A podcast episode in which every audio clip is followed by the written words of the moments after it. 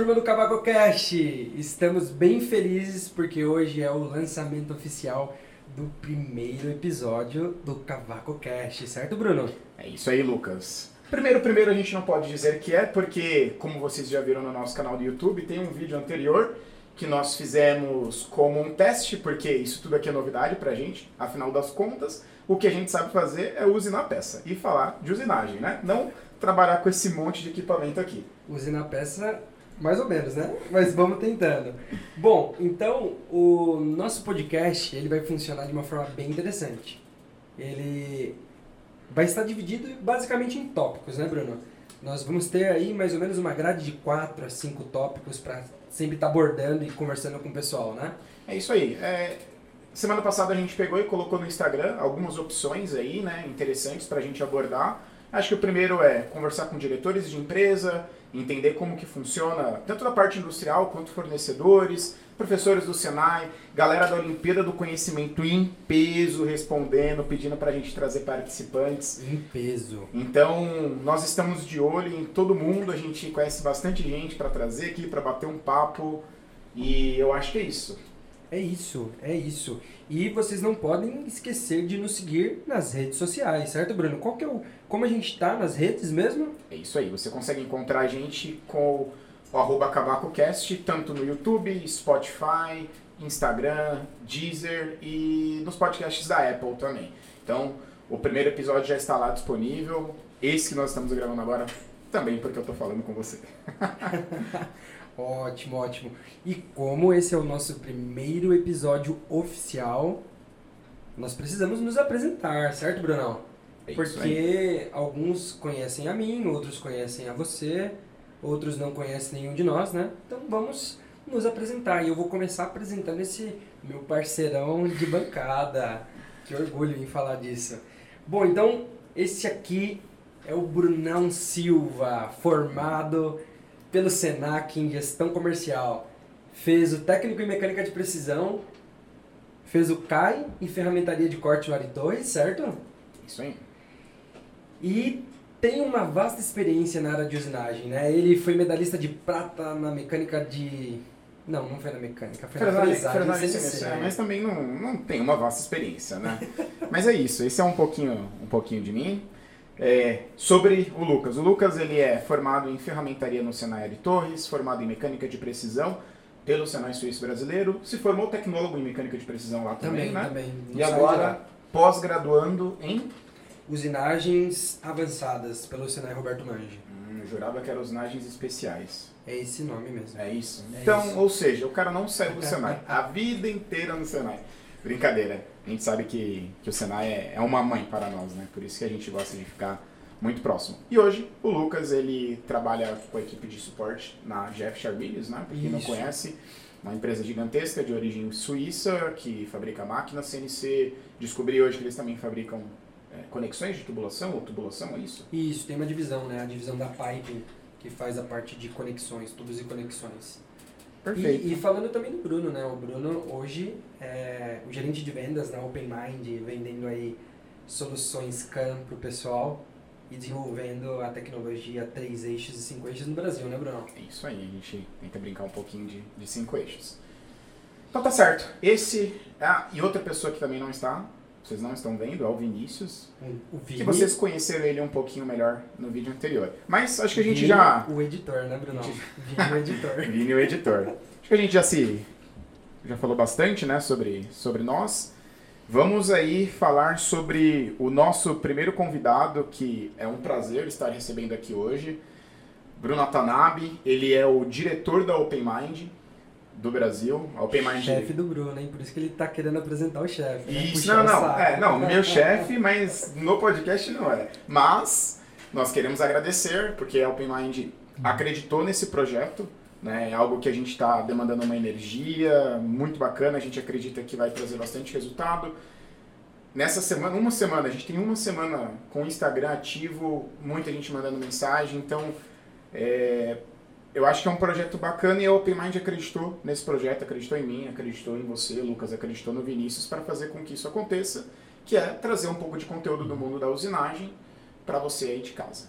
E quando a gente fala Open Mind, né? na verdade, acaba sendo o Bruno Watanabe, né? Que está acreditando em nós e nos dando a oportunidade de fazer esse bate-papo com o pessoal da indústria, né? Exatamente. Tanto é que toda essa estrutura aqui hoje é apoiada pelo OpenMind. Então a OpenMind é o nosso primeiro patrocinador e é a primeira empresa que nós estamos divulgando. Então se você também tem interesse de divulgar a sua marca junto com a gente, manda uma mensagem aí no e-mail do Cavaco Cash que vai ser um prazer anunciar vocês e apresentar pra galera da usinagem. Mas eu acho que a gente já falou demais, Falamos certo? bastante, né? Falamos bastante. Mas também nós queremos fazer um, um, um grande ponto, né? Um contraponto. O Bruno, além de ser diretor da Open Mind, ele também é um cara aí que tá buscando e treinando, né, Brunão? Pra participar do Iron Man, né, cara? O nosso futuro Iron. Futuro Iron Man, tá certo. Tudo jóia, Bruno? Vamos lá. Beleza, pessoal. Primeiro, agradecer o convite. É uma oportunidade. É uma. Você corta isso aí, né? Fica à vontade, Brunão. Se solta. agradecer a- o convite, né? Para mim é um prazer estar aqui com vocês, cara. Eu gosto desse formato. né? Eu sou um consumidor de podcast. Então, eu tô correndo, eu tô escutando, eu tô no carro, eu tô escutando. Então, é algo que eu gosto. E ter um voltado para o meu mundo, né? Voltado para usinagem, ouvindo aí uma resenha legal, acho que muita gente, assim como eu, vai vai passar a ouvir e seguir vocês. Show de bola, Que perfeito. bom, que bom. Muito obrigado. Bom, vamos lá. É, Bom, vai ser um bate-papo bem, bem informal, né? Então a gente já te apresentou como diretor da Open Mind, mas é, conta um pouco sobre como foi a sua trajetória até chegar aqui como diretor, o que você já passou, enfim, alguma experiência. Compartilha com a gente. A história é longa. Puxar É. capivara, hein? Os seus colegas de Senai, se mentir, vão, vão nos falar, hein? Exatamente porque eles estão assistindo, né? Não, vamos dizer assim que se a gente pensar da trajetória desde o Senai, né, eu, entrei no Senai para fazer mecânica de usinagem em Osasco, tá? mas eu caí de paraquedas. tá? Eu tava lembro que eu recebi um convite com um pessoal que que era da minha rua ali, que moravam, que eram convivia comigo. Eles falaram: "Ah, vamos lá fazer uma inscrição para um curso no Senai de eletrônica". De eletrônica. Eletrônica. Eletrônica, né? O Senai de Osasco só tinha mecânica de usinagem de manhã e à tarde era conformação, né? mais voltado para fundição e tal. Aí lá, cheguei para fazer inscrição, vamos lá fazer inscrição. Ah, mas o curso é do quê? Não, o curso é de mecânica. Mecânica de autos? Não, não, mecânica de usinagem. Ou conformação. Eu estudava à tarde, ah, então eu só posso tentar de manhã. né? Só tem opção de manhã. E eu já tinha, acho que 15 anos, assim, já estava no limite para entrar no, no CAI, né? E aí fiz a inscrição, fiz a prova tal, e passei, né, sem empresa, sem nada, assim, não Sem sabia, saber, sem vezes, saber, né, não, sem, usinagem, literalmente sem saber o que eu estava fazendo. Mas aí depois que eu passei, aí eu fui descobrir que eu tinha um tio que, que tinha uma pequena ferramentaria. Nossa. Aí que ele me falou, ó, putz, que legal, putz, se soubesse que você tinha, tinha interesse, tinha feito uma carta tal, pra você entrar, aquela história, ó. E aí a história começa, né? Então eu fui aprender o que era usinagem ali. Mas aí Antes você tinha disso, quantos anos nessa época? então, acho que eu já tinha já para 15 anos, que é, ou eu passava naquela vez, ou no próximo semestre eu já não poderia entrar. Puxa Então meio que foi É, no... porque E a- e é, é curso do CAI, né? Nessa época o CAI Isso. tinha limite de idade, Sim, né? Hoje, hoje eu acho que não, não existe mais esse limite. Eu acho é que- eu até acho que- 22 Eu anos. acho que ainda tem. Acho que na época que você fez é, era maior a extensão de idade. Na época que eu fui fazer, que foi 2009, tinha um limite. Acho que era até 16 anos. Acho que era Isso é, não, que- na, na nossa época tinha. Mas agora eu acho que é 20, até 22 anos. Tem que dar uma olhadinha lá. Mas enfim, mas é- nessa época era limitado. E isso que você falou, a gente também fez Senai. É, eu, eu também não, eu prestei duas vezes pro Senai, porque eu não Duas tinha vezes. indicação de carta da indústria. Naquela época era concorrido. Concorrida. relativamente concorrido. Na sua época, provavelmente era muito mais. Eu não passei na primeira, só fui passar na segunda. Não, era bem, era bem concorrido. Até fiquei, assim, ó, fiz, né? Tinha, tinha alguma facilidade ali e É, o- deu certo, né? O Bruno tá sendo, sendo gentil, né? Olha o nome dele. Watanabe, né? Japonês. Oriental, E se você perguntar, eu tenho quase certeza que os outros colegas não passaram, né? Não, e não passaram, cara. Isso aí Não? foi. Não. Eu fui o único que passei. ali. Pra ver como é difícil, não é difícil. Não, é difícil, difícil, é né? difícil. Era, É foi difícil. uma época que foi pouco tempo depois de que passou a não ser mais integral, mas ainda o Senai naquela época era muito forte, né? Muito mais do que é Não, e- hoje. E eu não sei na época de vocês, mas na, na- quando eu fiz a prova em 2008 para entrar em 2019, 2009, é, eu participei do processo que eram as vagas que sobraram. Remanescentes. As remanescentes para quem era quem não tinha o pai industrial, que não tinha Não, carta de é, empresa. é isso que né? ele falou, ele não tinha carta. Quem não Uhum. tem a carta. Então, o não- primeiro são os da carta, indicação de empresa, né? Isso, mas aí o número de vagas é, É menor, menor. é menor. Então assim, normalmente a turma de mecânico de usinagem acho que tem 32 Uhum. alunos. Isso. Aí normalmente a empresa manda 21 alunos e sobra aí A raspa do a raspa do tacho para a comunidade, né? O pessoal na minha época chamava de vagas para comunidade. E o Brunão passou, Passou de Sem- primeira. Sem, nem saber o que era. né? Não, mas foi, foi legal. É que assim, aí a trajetória começa, né? Então, ali, tá, eu, no primeiro dia eu fui apresentado que assim, ah, são dois anos de curso. No final desses dois anos, os seis melhores da sala fazem mais um ano de ferramentaria. Então, em Osasco era assim. Então, eles pegavam seis alunos da manhã, seis alunos da tarde, juntavam uma turma de 12, que seria uma turma de excelência, e para esses 12 faz- fariam ferramentaria. E Bruno, qual ferramentaria? De moldes? De corte? De corte. Lá eu sei que tem de, de fundição É, de de- alumínio também, né? É, não, mas era de corte. De corte. Corte e repuxo. Caramba, Ou seja, temos três ferramenteiras de corte, dobra e repuxo na mesa? Eu sou meia Boa, boca, é né? boca, né? Não, também. Mas é, assim, o legal, né? Pô, é, você ser apresentado para um curso, né? Aprender ali um ofício, uma profissão, né? E, pô, ó, vamos lá, vamos dar o melhor porque os seis melhores vão. Então, e, consequentemente, né? Fiz a ferramentaria, estava entre os, os seis melhores ali. É, só que nesse, nesse meio tempo, né? Vocês são de Olimpíadas, eu também sou, Eita, mas diferente de vocês eu não ganhei nada. Então, mas só o que interessante, né? Como que isso aconteceu? Geralmente, o pessoal de Olimpíada lá, né, era pessoal que já tinha feito CAI, tinha feito ferramentaria, então tinha uma experiência, ia lá, tinha as rodadas internas na escola e pegava o melhor para cada modalidade. né? Aham. Olha que engraçado, né? Então, o pessoal tava treinando, teve as disputas, tal, tudo.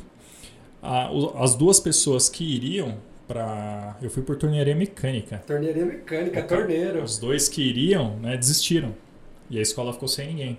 Puxa vida. Só que aí, né, eu tava, isso eu tava no terceiro termo. Assim, eu nem- Terceiro termo. eu nem tinha concluído o curso de aprendizagem industrial, só que eu tinha facilidade. Então, eu, eu, assim, eu tinha gabaritado todas as peças até então. Tipo, Eu tinha Ó, fechado todas as medidas em torneamento. Essa, essa história é Ó, que a lorota. gente vai é. ter que perguntar pro pai, né? Não, não. Perguntar pro Não, grande pode- professor pai, se ele lembra que. Eu também falava a mesma coisa, gabaritei. Mentira. O...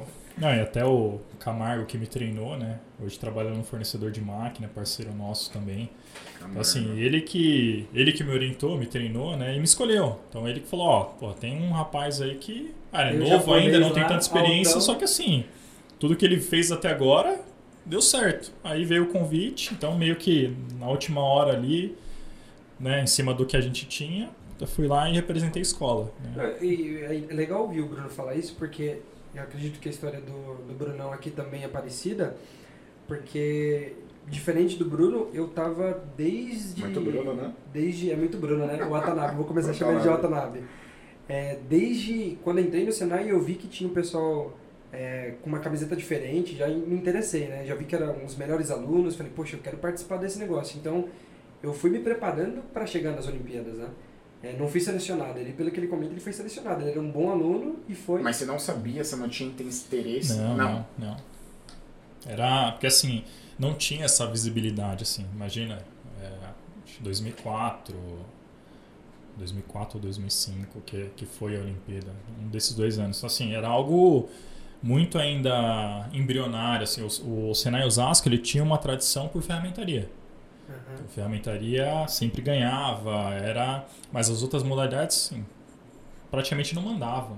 né? Então era algo completamente novo, mas experiência fantástica, né? Era nas escolas, Em então que na- cidade foi feito? eu fiz em Taubaté, Taubaté. José, Era Taubaté. São 2003, 2003, né? 2003? 2003. O ano eu não vou lembrar, mas era, era dividido. né? Então era nas escolas. Então era, era bem diferente do que, do que vocês pegaram. Né? Era outra... Então a, gente pegou. Acho que, acho que dois anos foram muito grandes, assim, que foi no AMB, mas agora voltou a ser nas escolas, né? Uhum. Com a, a baixa que a indústria acabou tendo, o Senai meio que reduziu o investimento para isso, né? Mas ainda tem bastante gente treinando aí com o objetivo de chegar no, no World Skills. No- o, seu tinha mundial? Tinha, tornearia nessa época tinha mundial? Cara, eu nem sei se tinha. É, então ele não queria mesmo, não. Ele, Ele não tava só foi. focado é, assim, né? Ah, eu tô aqui mesmo, né? Mas pelo que ele fala, eu acho que ele é da época do, do Thiago, que foi pelo Brás. E no ano do Thiago, o Thiago acho que foi campeão em ajustagem, tiraram a modalidade do Mundial. Você, você foi antes do Mariano ou você foi depois do não, Mariano? depois. Você foi depois? Depois. É, acho que já não tinha, porque acho que o Mariano não, não conseguiu ir pro Mundial porque tinha acabado a modalidade. Acho que já tinham já encerrados as Não, modalidades. o Mariano, pra quem não conhece, o Mariano é um, é um amigo nosso, ele trabalha num, num fabricante de máquina também, inclusive. Você já está convidado para vir aqui, porque eu sei que vai ser muito engraçado.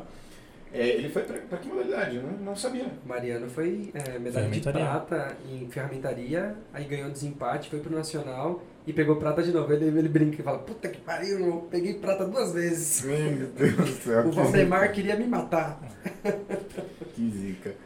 É, Não, mas é, é- assim, é um pouco da, dessa trajetória, né? Então, se pensar em Senai, era esse o objetivo, né? Então, sempre tentar dar o melhor, fazer tudo na, seguindo a linha, né? Pensando num objetivo maior.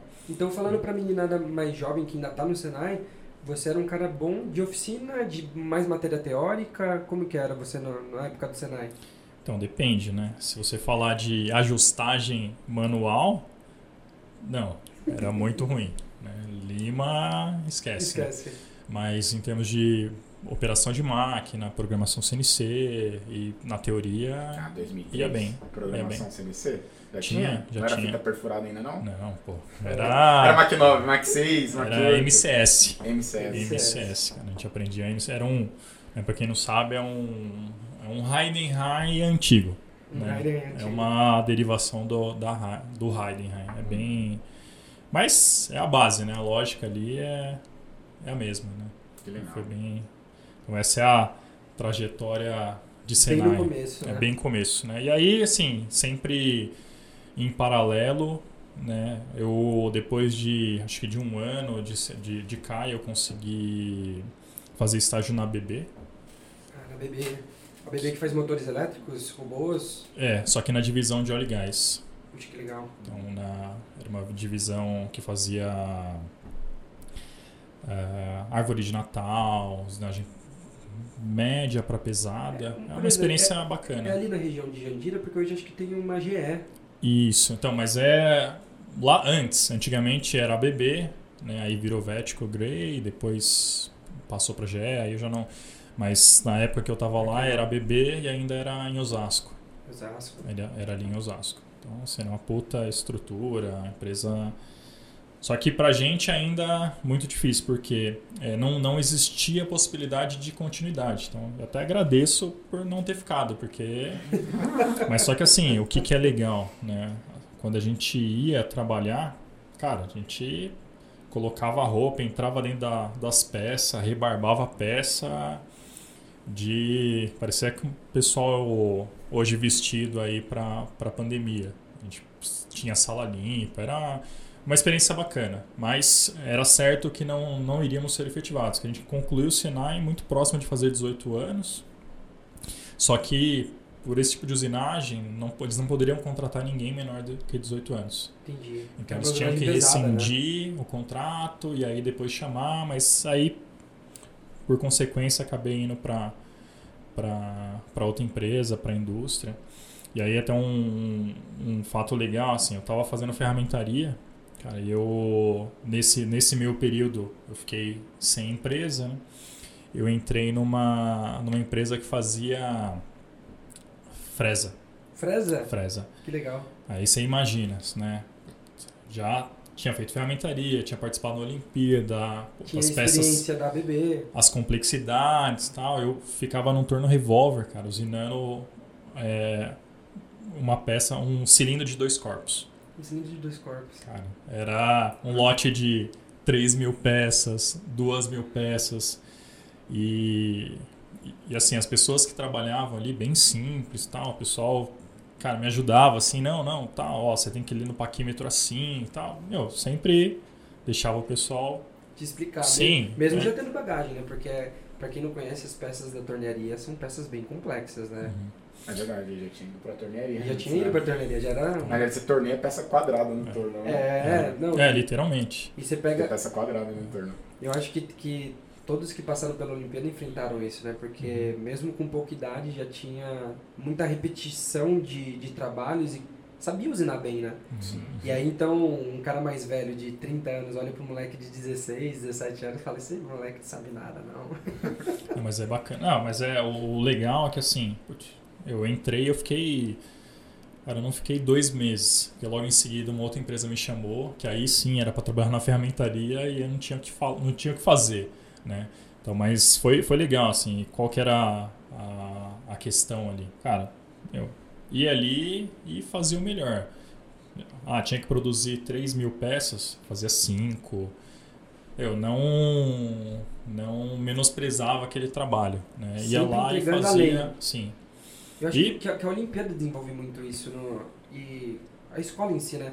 De não ser só mais um na empresa, né? De ir lá e fazer um bom trabalho, né? Então era pra produzir 3 mil, você produzia 5 mil. Nossa, mas eu fico imaginando produzir 3 mil peças. Que Não, é um, é um né? negócio. Cara, é. O torno revólver é aquele que você só vem e É. puxa, né? Ou era automático? Ele vem, ele vai até. Chega na, na medida ali que você setou. Ele dá, um, Kami, ele dá um tiro, né? E já troca o, o cabeçote, já troca a ferramenta, já vem dando outro puxa de passo. novo. Cara, é bem manual. Acertou a máquina, vai controlando ali a cada 100 peças as medidas, ver se está saindo fora. É bem. Sim. Puta, hoje em dia acho que nem. Ah. Nem deve ter, ou deve ter ainda. né? Ah, não tem, tem. então, mas pra o te dizer que- Por, por incrível que Uhum. pareça, né? É, não torno revólver, né? Mas torno automático, quando eu tive a oportunidade de ir pra, pra Alemanha, na EMUG, tinha de um lado, pra usinagem de blank, de macho, Uhum. pra preparação dos blanks, tinha de um lado é, torno Straub, CNC, e do outro lado tinha os torno Straub, é, torno revólver, Legal. produzindo. Antigo, mas são máquinas que produzem, produzem muito bem. Para o que se propõe e ainda Uhum. bem usado na indústria. Não, mas é bacana. Não, aí depois disso, entrando nessa outra empresa, eu entrei para ferramentaria, né? Ferramentaria, né? Imagina, entrava dentro das prensas lá e fazia a manutenção das ferramentas, corte, corte, dobra e repuxo também. Isso já era uma outra empresa. Isso já numa outra empresa. né? E ali, só que ali a- essa empresa, ela tinha uma, ela puxava muitos alunos do Senai de Osasco, né? Então eles gostavam do perfil do pessoal que trabalhava ali. né? Então foi onde eu trabalhei com o Mariano. A gente Com trabalhou Mariano. na mesma empresa. O Mariano programava e aí com a ajuda dele, né, o Mariano falou: "Ó, não, você, você tem que vamos te trazer para esse setor". Então eu fui para lá e aí eh, os caras tinham um ritual de Tinha um ritual, um ritual de passar. não, não, de, de início, né? Você tinha- ia começar com cubicagem, então era aquela, aquela fase de semanas ali só esquadrejando peça, voltava com a roupa cheia de, de cavaco, assim, cara, era um. Mas é legal, era a mesma coisa. Você vai passar por isso daqui para você entender como as coisas são, e aí foi uma evolução, né? De operação de máquina para depois ir para programação. E aí surgiu a oportunidade de entrar no mundo de software. No mundo de software. Foi aí dessa empresa que eu entrei para trabalhar numa revenda Autodesk. E aí Mas a, e a que história oportunidade surgiu? E Cara- só- pra entender, é, eu não sei se a gente pode citar aqui a empresa que você trabalhava. Trabalhou na, na ferramentaria da Albras, não foi, Bruno? Isso, abraço. Na Albras. E uma coisa bem interessante é que, recentemente, acho que faz uns três meses, começo do ano, eu instalei uma máquina na Albras. Desculpa. E aí eu tirei foto e mandei pro Mariano. Ó, Mariano, porque o Mariano me mandou uma foto, né, quando eu falei que ia trabalhar na, na Agi Charmilhas, né? Ele, pô, meu, Todinho, ele me chama de Todinho, né, o Mariano. E ele mandou uma foto de dessa, desse período, acho que isso devia ser 2006, 2007. É, 2005 para 2006. E ele mandou, Até me- meados de 2006. e ele mandou uma foto dele quando chegou uma Robofil, acho que era F290. E ele operando a máquina. Ele falou, ah, já operei essas máquinas aí, né? Não, e, a, e a formou muito. Eu, eu costumo brincar, né? Porque ó, te- teve você, teve o, o Enéas também, que trabalhou lá. Enéas, trabalhei com ele. O Mariano. Mariano, o Ângelo também trabalhou lá. O Ângelo. E um amigo meu que, que eu trabalhei com ele durante um tempo, o Cristiano, que hoje trabalha numa empresa no Capão Redondo. Então, assim, são cinco caras, meu, diferenciados que vieram de lá. Né? Então, é algo bem, bem, bem bacana. Não, e tem. é, e o- tem o Jairo também. Ah, o Jairo também trabalhou Jairo lá? também. O Jairo também. Que legal, meu. É, não, Você não sabia, né? não, não sabia. Cara, é uma- Não sabia. Que legal. É uma escola ali. Que bacana. E aí lá, Bruno, você já programava então algum dos centros de... Porque algumas máquinas ainda ainda estão lá. Acho que ainda tem umas Morisake lá. Uhum, uhum. Não, boa parte ali foi, foi operacional. Programação foi bem no final, bem no final. E aí depois eu fui para fui para essa revenda. Né? Foi até legal que assim, como que você perguntou, né? Como que veio essa oportunidade? Eles colocaram, eles queriam contratar algum técnico para dar suporte no Inventor, né? É um software que eu já que eu conhecia, que eu tinha facilidade. né? Eu tinha feito, eu entrei no Senai, eu fiz É, rapidinho, só, só sempre fala assim quando você vira, fica muito longe sua voz. Tá bom? Desculpa. Quando logo que eu entrei no Senai, uma coisa que me chamava muita atenção foi AutoCAD. Então, eu comecei a ter desenho técnico, eu já fiz um curso pago lá de R14. Tipo, R14. então, era algo que, que eu sempre gostei, né? Tinha facilidade com, com desenho, então Desculpa, R14 é? R14 é o quê? AutoCAD. AutoCAD. Versão. AutoCAD é R14. Ah, Release. tá. Nossa. AutoCAD Fiquei não. R14. Release não, não, 14. É. Enfim, viajei. Vai lá. Não, é não é do não é do É, seu eu, tempo. Eu acho que né? quando a gente entrou era AutoCAD 2019, né? Não tinha É, esse não, GR, né? não, era, era ainda release, né? O primeiro, o primeiro, eu acho que o meu primeiro AutoCAD foi 2008. 2008, o meu 2008. foi o 2009. Então era e aí é, tinha essa vaga para fazer um para ser técnico de suporte. Cara, e quem me indicou, na verdade essa vaga ela foi colocada no Senai Suíço. No Senai Suíça? Foi lá, tava tava no mural do Senai Suíço e quem na época estudava lá era o Reginaldo, que dá aula no Senai de Osasco, que também foi para Olimpíada, foi pra, fomos juntos para Olimpíada. Ele foi para ferramentaria, ganhou. Que legal. E, e aí ele, ele viu a vaga e me indicou. Né, falou, né? Ó, tem uma vaga assim mural. e tal, vi lá, acho que é legal pra você. E aí fui, fiz entrevista tal, passei, e aí a história começa nesse mundo de, de software. Né? Então, iniciando com suporte técnico, depois E, e curiosidade, qual era o software que você dava suporte? Já tinha já Inventor? Inventor. Inventor. Inventor, AutoCAD, AutoCAD Mechanical, Mechanical Desktop. Caramba, Era- Você pegou bem o começo, né? Da, É. A transição do Mechanical Desktop pro Isso, Inventor. isso, era início, né? Era a época que a gente saía depois, logo em seguida fazendo um técnico de pré-venda, então a gente saía para vender Inventor e fechava no dia. Era uns negócios, era uma outra dinâmica, né? Você mostrava um bem- 3D pro cara, o cara falava, meu Deus. Não, o pessoal ficava louco, né? Não, mas agora uma pergunta. É, você tinha notebook nessa época? Que, que ano foi isso? Então, o prim... ah, eu lembro até hoje, É né? é verdade, concorda? né? É. as Como que era? Era no primeiras disquete? Não, acho que não, né? Não, não. Então, assim, tinha um, um- A gente tinha um notebook, né? Que era compartilhado. Notebook Que compartilhado. não era widescreen, era coisa bem, bem antiga. Mas eu cheguei a fazer visita levando a, a CPU, cara. A CPU. A CPU. Eu fui em empresa grande, que hoje eu atendo, que eu já fui lá e já levei a CPU debaixo do braço. A CPU de Empresa multinacional, cara, que do, da portaria até chegar na sala de reunião era uma distância considerável. E cara. naquela época os computadores eram pesados, né? Pesado, pesado. de Imagina o suor, né? O Não, calor danado. né? chegava daquele jeito, né? Mas é experiência, né? Então, e aí nessa época, essa revenda, ela era o, o dealer do Brasil da, da OpenMind. E quem era o responsável por, por essa operação aqui era os Estados Unidos. Foi quando eu conheci, comecei a ter contato com o pessoal. Que legal. Então ali foi a começa essa trajetória. Então comecei a, a mexer com Hypermill na versão 9.5.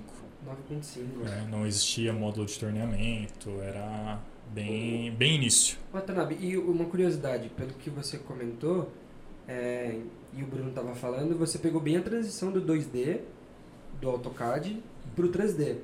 E, e ainda tem empresas que eu visito que ainda, ainda hoje, 2021, é, desenham em softwares 2D. Eu fico imaginando que desde essa época, então, você pegou bloqueios, né? Porque devia ter pessoas que ficavam felizes, nossa, que legal, né? Um software 3D. Uhum. E outras falando, não, o 2D funciona muito bem, não vou trocar, vou manter o 2D, o 2D vai seguir ainda muito tempo. Você já encontrava essa... essa... Sim. Não, e outra, né? Você pegava o pessoal de AutoLisp, os caras faziam programação, automatizava tudo no AutoCAD e era um negócio absurdo, assim, a, a velocidade que o pessoal projetava era muito grande. Só que você tinha muitos erros, né? Que o 3D, ele nossa, né? Uma outra. Imagina você projetar uma máquina com 60 mil componentes, tudo em 2D, cara, é complicado. Nossa. Chega na hora de montar ali, não, não, não, a peça não está furada, isso acontecia. Isso era. Era comum. Comum, era comum. Né? Só que a evolução né, lá mudou, quebrou isso daí. É bem, foi, bem, foi bem legal né, participar por essa experiência. Né? É, então, seguindo, foi a, nesse período eu fui fazer graduação, eu fiz sistema de informação, bacharelado.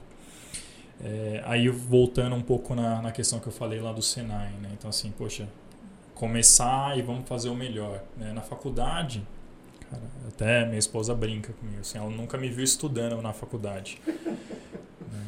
Mas na aula, realmente eu fazia tudo que tinha. Poxa, eu estudava é, na, na, atrás da faculdade, cara, era uma rua de bares. Cara, eu fiz quatro anos de bacharelado, eu nunca fui um dia no bar. Ah, não. Isso é um é, puta, tá um puta orgulho. Tá ele tá falando é, isso porque a esposa tá ouvindo. É, você viu? Não, tá minha esposa não, garante que não. Não, não, é, não nem, nem era ainda. Bar. Te falo, verdade. Só que o que, que isso te traz, né? Você pensar assim, poxa, é, eu trabalhava, estudava à noite, com a realidade de sei lá, 90, 99% aí do pessoal que faz faculdade hoje, ou menos. É, só que assim, aquele tempo que eu tinha ali, eu me dedicava para realmente aprender. Né? Poxa, naquela época, a gente estava falando assim, na sala, a gente estava falando, tinha umas 80 pessoas. Então, se você olhar para o lado assim e falar assim, cara, esse é o cara que vai competir comigo no mercado de trabalho. Cara, mas aí você olhar e falar assim, não, olhando aqui, cara, eu vou competir com cinco. Esses outros aqui não. Então, assim, só que o, além disso, o que, que é o mais, mais interessante? Né? A, a, roda ela gira. Então, assim, depois você vai encontrar aquele cara assim, que você viu que. Cara, o que, que aquele cara fez né, na, em toda aquela trajetória? Né? Assim, se você vê, mesmo na, na sua graduação, você tinha pessoas ali que só estavam ali. Só né? estavam ali, de Só corpo presente. Ali. Então, assim, ou se vocês. Prova, né? Hoje, você daria oportunidade, você contrataria um cara desse? É verdade. Mas, mas é, assim, só para entender, é, você, você vinha de uma formação técnica mecânica, né? E você entrou numa empresa de. pode ser considerado de engenharia, de software. Uhum. E por que sistemas? Cara, porque, assim, a, a ideia de, de entender um pouco mais de programação né, era sempre voltada para a tecnologia. Né, para a gente falar de uma implantação de um RP, se a gente falar de um CRM, entender um pouco mais a fundo, tentar fazer um, um planejamento de uma implantação de um sistema com uma visão com muito mais propriedade. Então, esse era o objetivo. Tanto é que assim, eu não fui fazer ciência da computação, vou fazer sistemas de informação. Então, vou ver segurança, vou ver é, gestão comercial. Então, era, era uma, é uma grade bem, bem mais ampla. Né? E também, assim, é, fiz com bolsa 100%, também não pagava, então tinha tive esses, esses benefícios, né? Que legal, que por bom. ser um e aí, né, pessoal, por ser um bom aluno, isso é importante, é importante, né? É, e olha que interessante, eu tinha uma vontade de seguir na, no mundo acadêmico, então eu queria, né, fazer um fazer um mestrado, ter uma pensando lá na frente, numa aposentadoria, ah, eu quero compartilhar, eu quero, eu quero ministrar treinamentos, quero dar aula. Dar aula. É, eu fui conversar, eu, né, eu conhecia no, no, meu primeiro ano de faculdade, tinha um professor de matemática que ele era muito bom. Só que assim, ele era diferente de muitos outros professores que chegavam e, e no primeiro dia discursavam o seu currículo né, em 50 minutos de todas as suas certificações e capacidades. Esse cara, ele não falava nada, né? ele não falava dele. Mas só que você percebia que era um cara diferenciado. Muito simples, mas completamente diferenciado. E aí, uma conversa com ele, ah, eu quero, eu tenho interesse de fazer uma iniciação científica, né? Acho que vai me dar uma bagagem para entrar no mestrado futuramente. E aí ele falou, cara, sendo bem sincero com você, aqui não é legal. Você só vai perder tempo. Né? Aí, ok, conversando. Só que aí, conversando um pouco mais, a gente entrou na, na parte de software e eu aprendi alguns softwares né, de forma autodidata. Né? E eu tinha estudado bastante o CATIA né, nessa época, até para conhecer os concorrentes. Não que fosse de fato um concorrente do software que eu vendia, mas era algo que eu gostava e era é, eu ocupava meu tempo naquilo ali. E aí, por consequência, né, ele, esse meu professor, ele era, além de dar aula ali, ele dava aula também na pós-graduação na USP, dentro do IPEM. Né? O IPEM é o Instituto de Pesquisas Energéticas e Nucleares. Então, e também ele é pesquisador, né? ou era pesquisador do, do Instituto. Aí, conversando com ele, ele comentou: pô, a gente tem uma, uma deficiência lá, porque a gente tem o CATI e ninguém sabe usar. Eu falei, poxa, mas eu sei usar, uhum. né? Eu falei, ah, então vamos, aqui, né? então vamos fazer algo diferente. Vamos abrir, vamos, porque você não faz uma iniciação científica lá, né? Usando o seu conhecimento do CATI, a gente é, integra com algum projeto que a gente tem. Então, lá, nesse, é, ele trabalhava na divisão de reatores. Então, eles, é, o trabalho que eles faziam, toda a parte de mecânica dos fluidos, do, do resfriamento do, do, reator. do reator. E só que para modelar todo aquele sistema, eles tinham muita dificuldade para fazer isso dentro do CATIA. E eu simplifiquei isso. Então, assim, aí você volta lá, poxa, é, é tive boas notas com ele, ele via toda essa questão, ele me levou para um ambiente 100% acadêmico, de, de excelência, né, nota 5 de reconhecimento, né? Então é, é assim, nota máxima. Então aí começa um pouco da, dessa trajetória. Isso eu já tinha saído da, dessa revenda, estava trabalhando numa, numa outra empresa. Só que uma coisa legal é que assim, eu sempre é, tive né? Posso dizer assim como é, diria oportunidades. Né? Às vezes a gente vê uma oportunidade, ela passa pela nossa frente e a gente não enxerga. Uhum. Né? Ou a gente quer que isso aconteça, as coisas aconteçam muito rápidas. Né? Também às vezes não é, não é o ideal.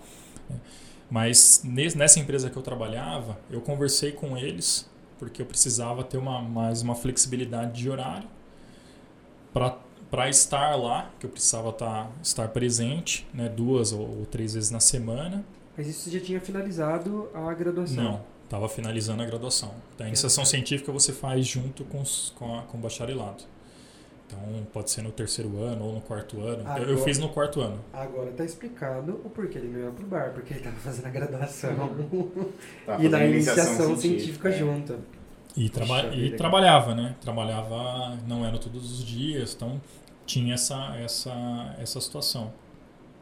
Só que depois disso, é, logo veio, poxa, veio o convite, né? Puta, como é que é, como que é o seu inglês? Ah, cara, eu estudei, venho estudando há alguns anos também, né? Não é aquilo lá, mas porque é, para você fazer um mestrado no IPEM, né, a prova que mais elimina o pessoal é inglês. Puxa vida. Porque a prova, você faz uma prova de inglês que você, para o mestrado, você pode errar uma questão. Menos era assim.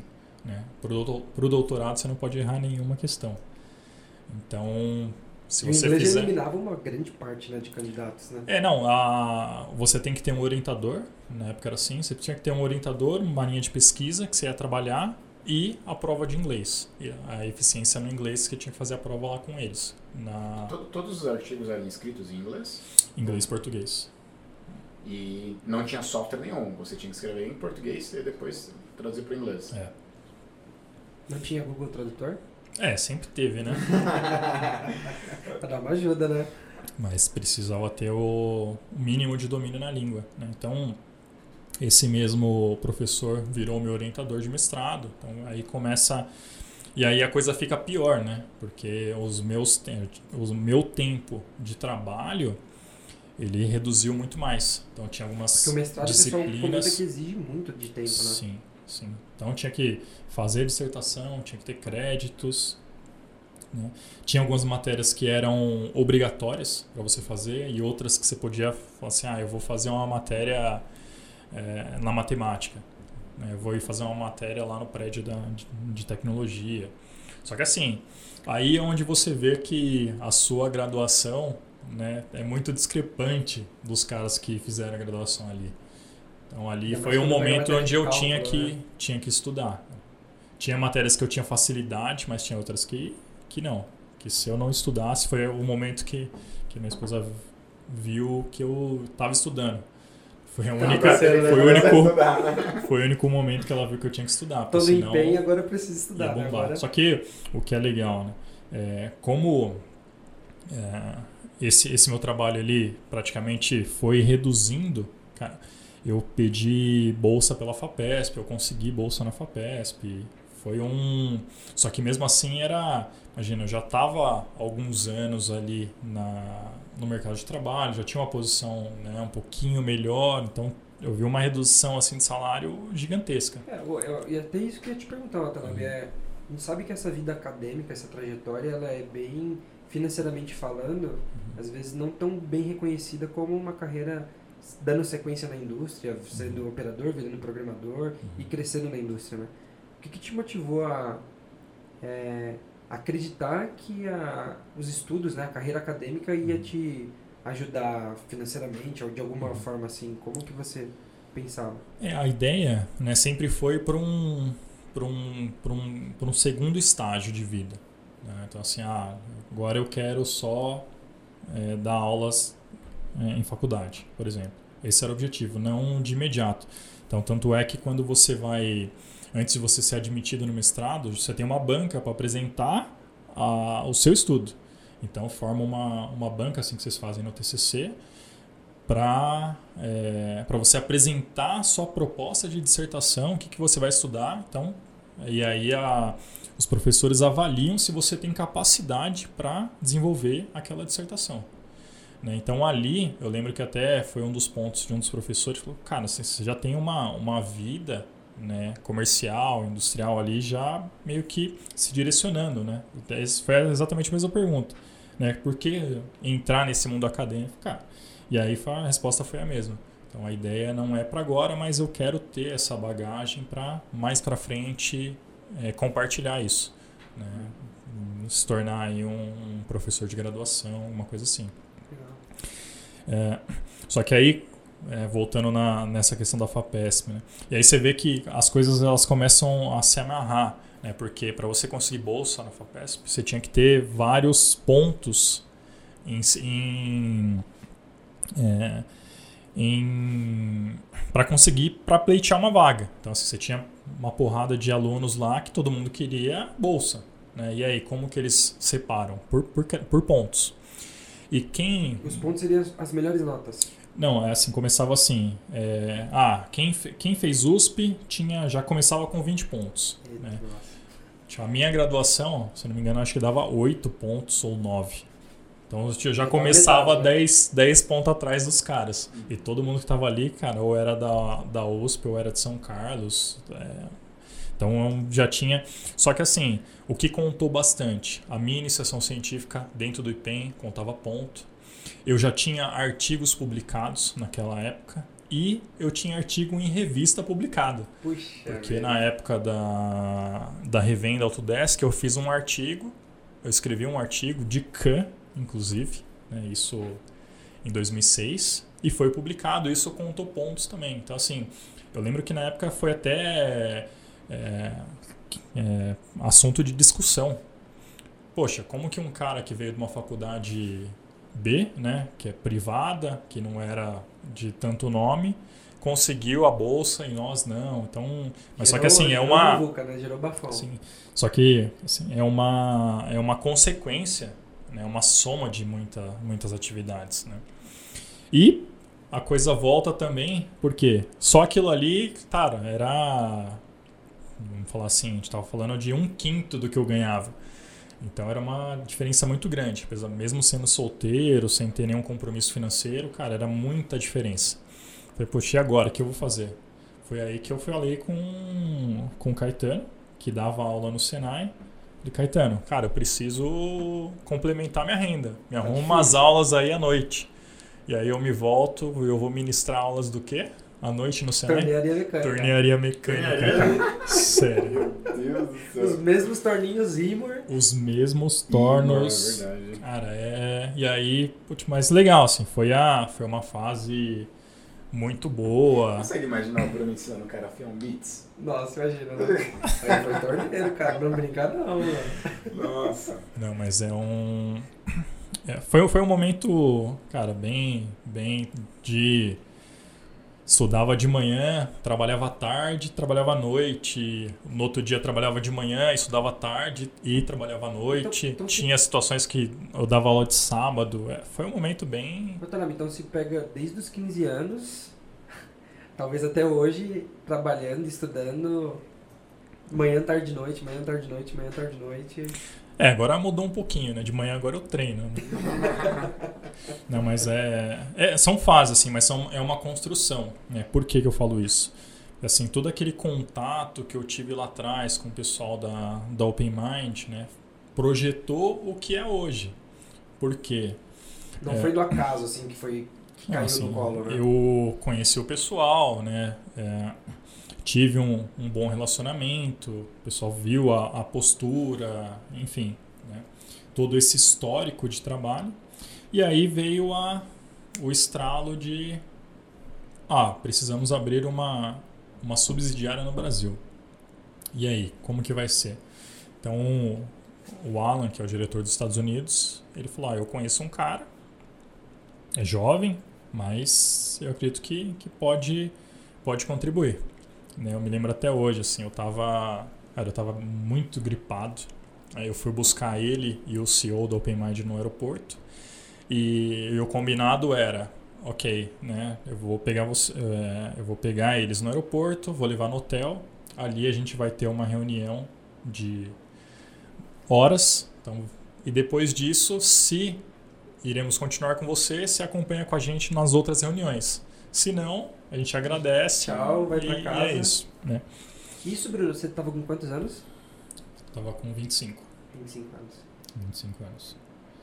Então, eu ia fazer 26, assim, isso foi em junho de 2012.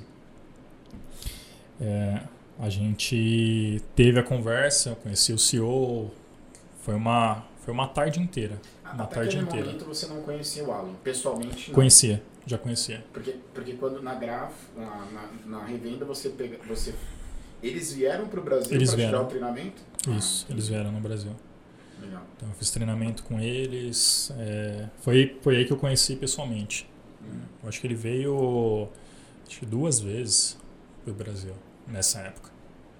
Eu me lembro. Foi o próprio Alan ou foi outra pessoa? Veio o Alan, depois veio um outro engenheiro de aplicação que hoje já está aposentado, o John. Cara bem. Cara, é extremamente educado. Assim, a experiência ensinou muita coisa. Então, Muito legal. Então, desde essa época, então, o inglês já foi muito importante, né? É, o inglês. Sim, o inglês era. Pro mestrado, para iniciação Sim. científica, para tudo. Acho que assim como hoje, né? Naquela época já era. Você precisa se comunicar, né? Era muito ruim, né? Imagina. Mas a coisa foi, foi melhorando, né? Não que hoje esteja bom, mas a gente consegue se comunicar. É, e aí, depois dessa, dessa, desse dia de, de de reunião, de conversa, de entender qual que era o, o meu background, o que é, eu poderia contribuir. Então, e aí a coisa deu certo. Né? Então, Curiosidade, qual que foi a pergunta mais difícil? Ah, Imagina o clima, né? Que você Tenso, ser né? entrevistado por, um- por um CEO em inglês, Alemão. alemão, você é jovem de idade, você fala, caramba, o que, que eu vou responder pra esses caras, meu? Eu não, eu não lembro assim que tinha uma que teve uma pergunta que foi que me acho que a conversa foi, foi bem tranquila né? no sentido das experiências do que eles esperavam eu não tinha uma noção do que, que era a empresa do potencial dela mas eu conhecia e acreditava muito no produto eu sabia que a gente poderia mudar o, o nosso se a gente tropicalizasse né, a forma de trabalho aqui focasse 100% no produto, a gente conseguiria resultados. E, e nisso você era um cara mais comercial ou mais tecnicista do produto? Você vendia mais ou fazia tudo junto? E... É, muito mais técnico. Né? Eu sempre conhecia mais o produto tecnicamente, tinha um respaldo comercial, sempre de alguém mais experiente naquela época. E aí, no OpenMind, isso já, isso já não existia. Né? Então, tinha que aprender, buscar outras, outros meios ali de, de formação. Então, aí é onde a coisa, a história muda, né? onde, onde começa a, a- aí que eu fui para a Alemanha para se capacitar, e aí e é o que vocês conhecem hoje, né? Então é isso. Você foi para Alemanha para se capacitar, para se tornar o diretor do OpenMind já. Não, não. Eu fui para me atualizar do software, né? conhecer a estrutura, a filosofia da empresa. Tanto é que eu entrei no início, né? eu trabalhei, eu fiquei seis meses como freelancer da, da Alemanha, trabalhando como aplicação. Então, minha primeira posição foi, foi na área de aplicação. De aplicação. de aplicação. Então essa, essa, essa era a ideia. né? Só que o que acontece? Logo a coisa já, já foi mudando um pouco de cenário. Né? E aí na fundação do escritório eles já mudaram para falar, não, você vai ser o responsável. Porque o que Então- Então você já aconteceu? não foi contratado já para ser o, não, o diretor da... não. Você ia... Porque o que, o que, o Alan, ele, assim, nos, nos Estados Unidos, você não, numa entrevista, você não pode perguntar onde o cara trabalhou, né, onde ele estudou e perguntas pessoais, idade, vocês não podem fazer isso. Diferente daqui ou da Alemanha. Então, assim, ele nunca me questionou minha idade, mas ele me achava um pouco mais acabado, porque ele achava que eu tinha 30 e poucos anos. Ó, tá vendo? Até nisso ajudou sofrer É, todo na esse... graduação, Sim. ficar estragado. Então, quando eu falei minha idade, eles ficaram em choque, porque era uma pessoa muito nova. E até isso dentro do Open Mind foi algo no início, né? Cara, e aí? Será sim ou não? Então, eu fui para lá para conhecer o board da empresa, para para entender como que as coisas funcionavam, para eles me conhecerem, para e aí, será que é uma pessoa que a gente pode, porque o perfil deles, né, é, ou confia ou não confia. Então, é, esse foi o, alemão, né? o divisor de águas. Então, depois disso, não, vai ser a pessoa que vai abrir o escritório, que vai começar o trabalho. Então, é aí onde a, a coisa começa a, Puxa, então a quando você foi pra desenrolar. Alemanha, o frio na barriga devia ser grande, né? De, puxa vida, qual vai ser a minha posição no Brasil, né? Porque você não sabia que você ia ser ainda o diretor da filial, né? Você Não. poderia ser um gerente técnico, não Uhum. estava definido ainda. né? Não, não. Eles tinham esse- essa questão de né, não- é, o que, que eles vão fazer? né? Vamos pegar uma pessoa para colocar. Então foi ou vamos dar oportunidade. No final foi foi isso. E que isso você respondia para a Alemanha mesmo ou era para os Estados Unidos? Sim, não. Sempre a ideia sempre foi reportar para a Alemanha. Então, independente da minha posição, eu reportava direto para a Alemanha. Legal. Então, aí foi a coisa aconteceu naturalmente. Não tinha uma é, não tinha um assim, uma obrigação, né?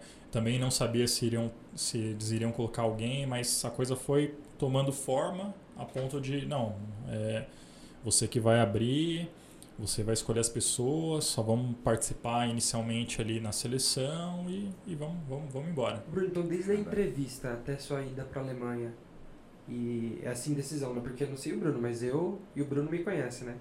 Quando vai fazer entrevista, dá um friozão na barriga, um, um reverse stress. Da, e esse intervalo, né? De fiz a entrevista. Aí você já foi pra segunda etapa porque você comentou que você ficou com eles depois, é, né? Nos sim, outros assim, bate-papos. na verdade, assim, até o. Eu lembro dessa cena que foi. O, o sim né, do CEO foi.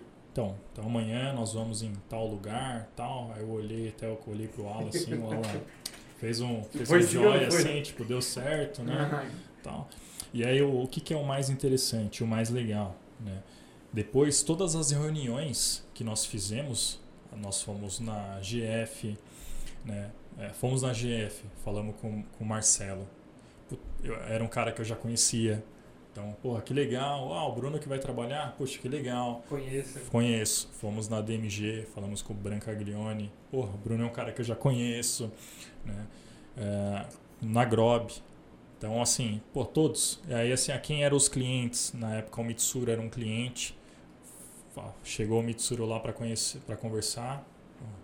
Puta, é um cara que eu já conheço. Então, isso, acho que isso tudo, né, foi, ajudou pra. Porra, que legal, Pô, né? Escolhemos Você certo. conhecia esse pessoal? Eu conhecia eles da. Da época da revenda? Da revenda, sim. Porque eles já usavam Hyperreal. Não usavam. Só que eu. Você ficava. Eu era o cara Você lá que- pentelho, Ah, entendi. deixa eu te mostrar aqui. Eu É, é o cara pentelhava. que eu tento ser hoje, né? Cara, eu eu me lembro, eu lembro a primeira vez que eu fui na que eu fui na DMG, que eu fui lá, fui conversar com o Branca, era nessa época do, do notebookzinho, cara, não tinha ninguém. Não tinha, a aplicação era ele.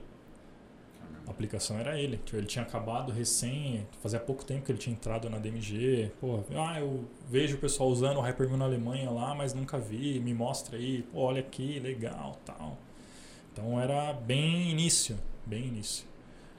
Então, então você acreditou no Hyperview assim, porque... Sim, dois, se, se você pegasse na, na feira, na FEIMAF de 2006, foi quando 2006, acho que 2007, o que eu conheci o Jonas, é que a gente eu programei um, um cabeçote intercambiável numa D1050 Evo.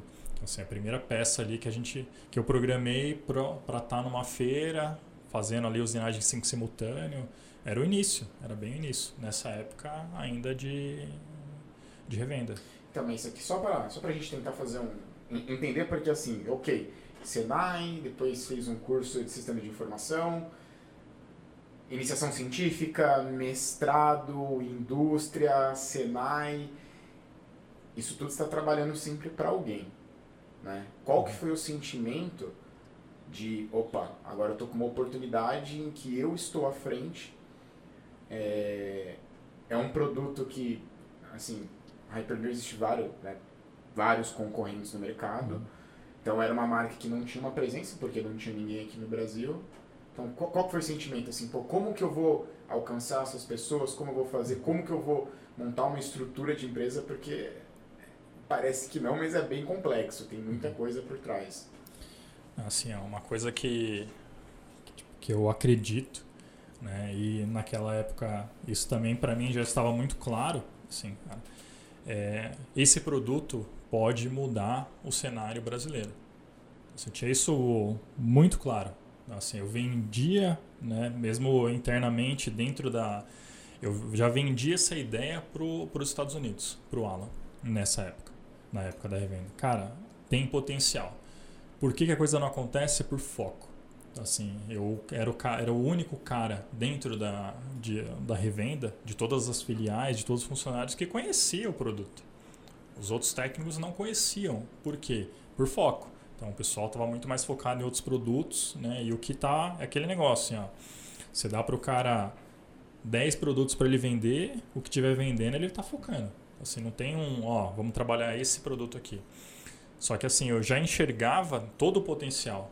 Poxa, esse software aqui pode mudar o mundo, né? Mas no meu caso aqui eu vou mudar o Brasil. Só que isso vai me dar uma oportunidade para mudar completamente a minha vida. Então- Então você já estrategiava, assim, olhando Uhum. para o produto, vendo que era uma solução é, fora do contexto e você já enxergava, puxa, pode ser que eu me torne um distribuidor exclusivo, uma filial? É, a ideia, né, tanto eu ventilei isso por várias vezes, de realmente puxar, vou abrir uma revenda desse produto aqui e vamos fazer acontecer.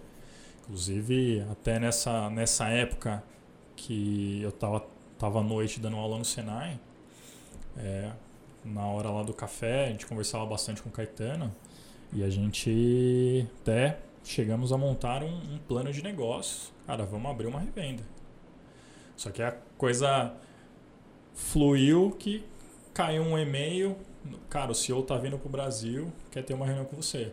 É, não, é, é muito é, é, louco porque é muito próximo. E aí quando eu sento na reunião, eu levei o impresso lá, o, o caderno com todo o planejamento estratégico né, de uma filial. É, ele olhou assim e falou, cara, você já tá pensando, né? Você tinha já isso pronto, expliquei tudo. Então assim, são, são tudo pontos que você vai que você vai ganhando, né? Olha, poxa, isso aqui é legal, isso aqui eu acho que não. Então assim, teve muito ajuste. É, aprendi muito com eles. Depois eu fui fazer um, um MBA em gestão empresarial na, na GV. Cara, tudo que eu não paguei na minha vida, tive que pagar para lá. Ficou acumulado, né? Vamos investir.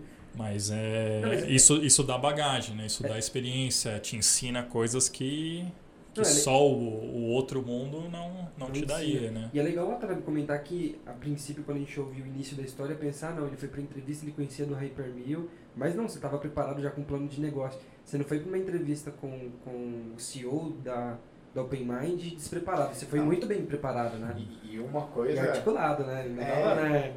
não, não é, porque é aquilo, né? Todo mundo fala assim, ah, sorte, sorte, sorte, mas se você não estiver preparado, não existe isso, né? Senão, é igual, o inglês é muito importante. Se não tivesse o inglês, uhum. você não conseguiria se comunicar com o CEO e nada aconteceria. É, uma decisão poderia ter mudado totalmente o, o rumo né, da sua carreira. E, e acho que até uma outra coisa, né? Quem trabalha na área comercial, acho que sabe muito bem. Você tem vários produtos. Você vai se especializar em qual? Eu, por estratégia minha, me especializar no que está vendendo mais. Não pegar o cavalo azarão e falar, puta, aquele ali não vende, nossa. Mas, apesar que o produto era bom, né? Mas você falar, apostar, né? Ele, ele fez uma grande aposta, né? Pegar o produto porque ele devia ter dedicado tempo para aprender o Hypermill, não devia ter treinamento, estrutura, né? Assim, tem não, que é... dedicar muita hora extra para aprender e Sim. tocar outros, as outras atividades, né? Uhum.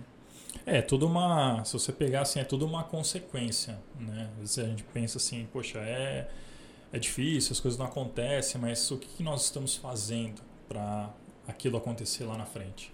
Então, assim, o que a gente está plantando hoje para colher lá na frente? Então é tudo um. As coisas elas se conectam. Né? Acho que essa é uma grande e tudo que você faz, queira ou não, sempre tem alguém vendo. Sempre.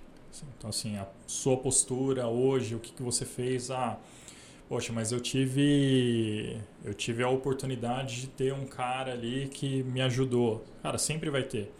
E se você olhar para o lado, sempre tem alguém que te ajuda. Sempre tem. Né? Só que o que, que você está fazendo também em contrapartida? Acho que esse é o. Acho que tudo é sempre uma balança. Né? Então, o que, que você está contribuindo ali para aquilo. Porque se você parar para pensar assim, poxa, né, que nem o caso do Caetano. É, um cara que foi para a Olimpíada comigo. Né, é, ficamos em cidades diferentes, então não tinha tanto contato assim. Conversei com ele ali na hora. Foi o cara que me trouxe ali, me ajudou. Naquele momento foi muito importante ter essa outra, essa, esse complemento de renda ali. Você tava apertado de grana, assim, tava... Sim, só a FAPESP não, não dava. Então, e aí depois, né, você retribuir. Poxa, você ter uma... Quem foi o, o primeiro funcionário que veio foi ele. Que legal. Então é não só por uma, claro, né, por toda a capacidade e tudo, mas sabe, as coisas se, contar, se né, conectam, parceiro, né? né? E aí você vê que até, até fazendo um outro paralelo contra isso, né, como você comentou do Jairo, né, eu lembro que é, a gente trabalhava no período da, das duas às dez na Ubras. Eu trabalhava com o Jairo, a gente conversava bastante.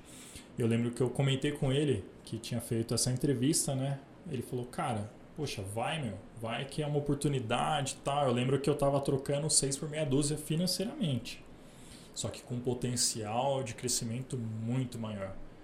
Mas um outro, um outro padrão, puta, ia ter que me deslocar mais, sabe? É sair da sua zona de conforto, de fato. Ou seja, né?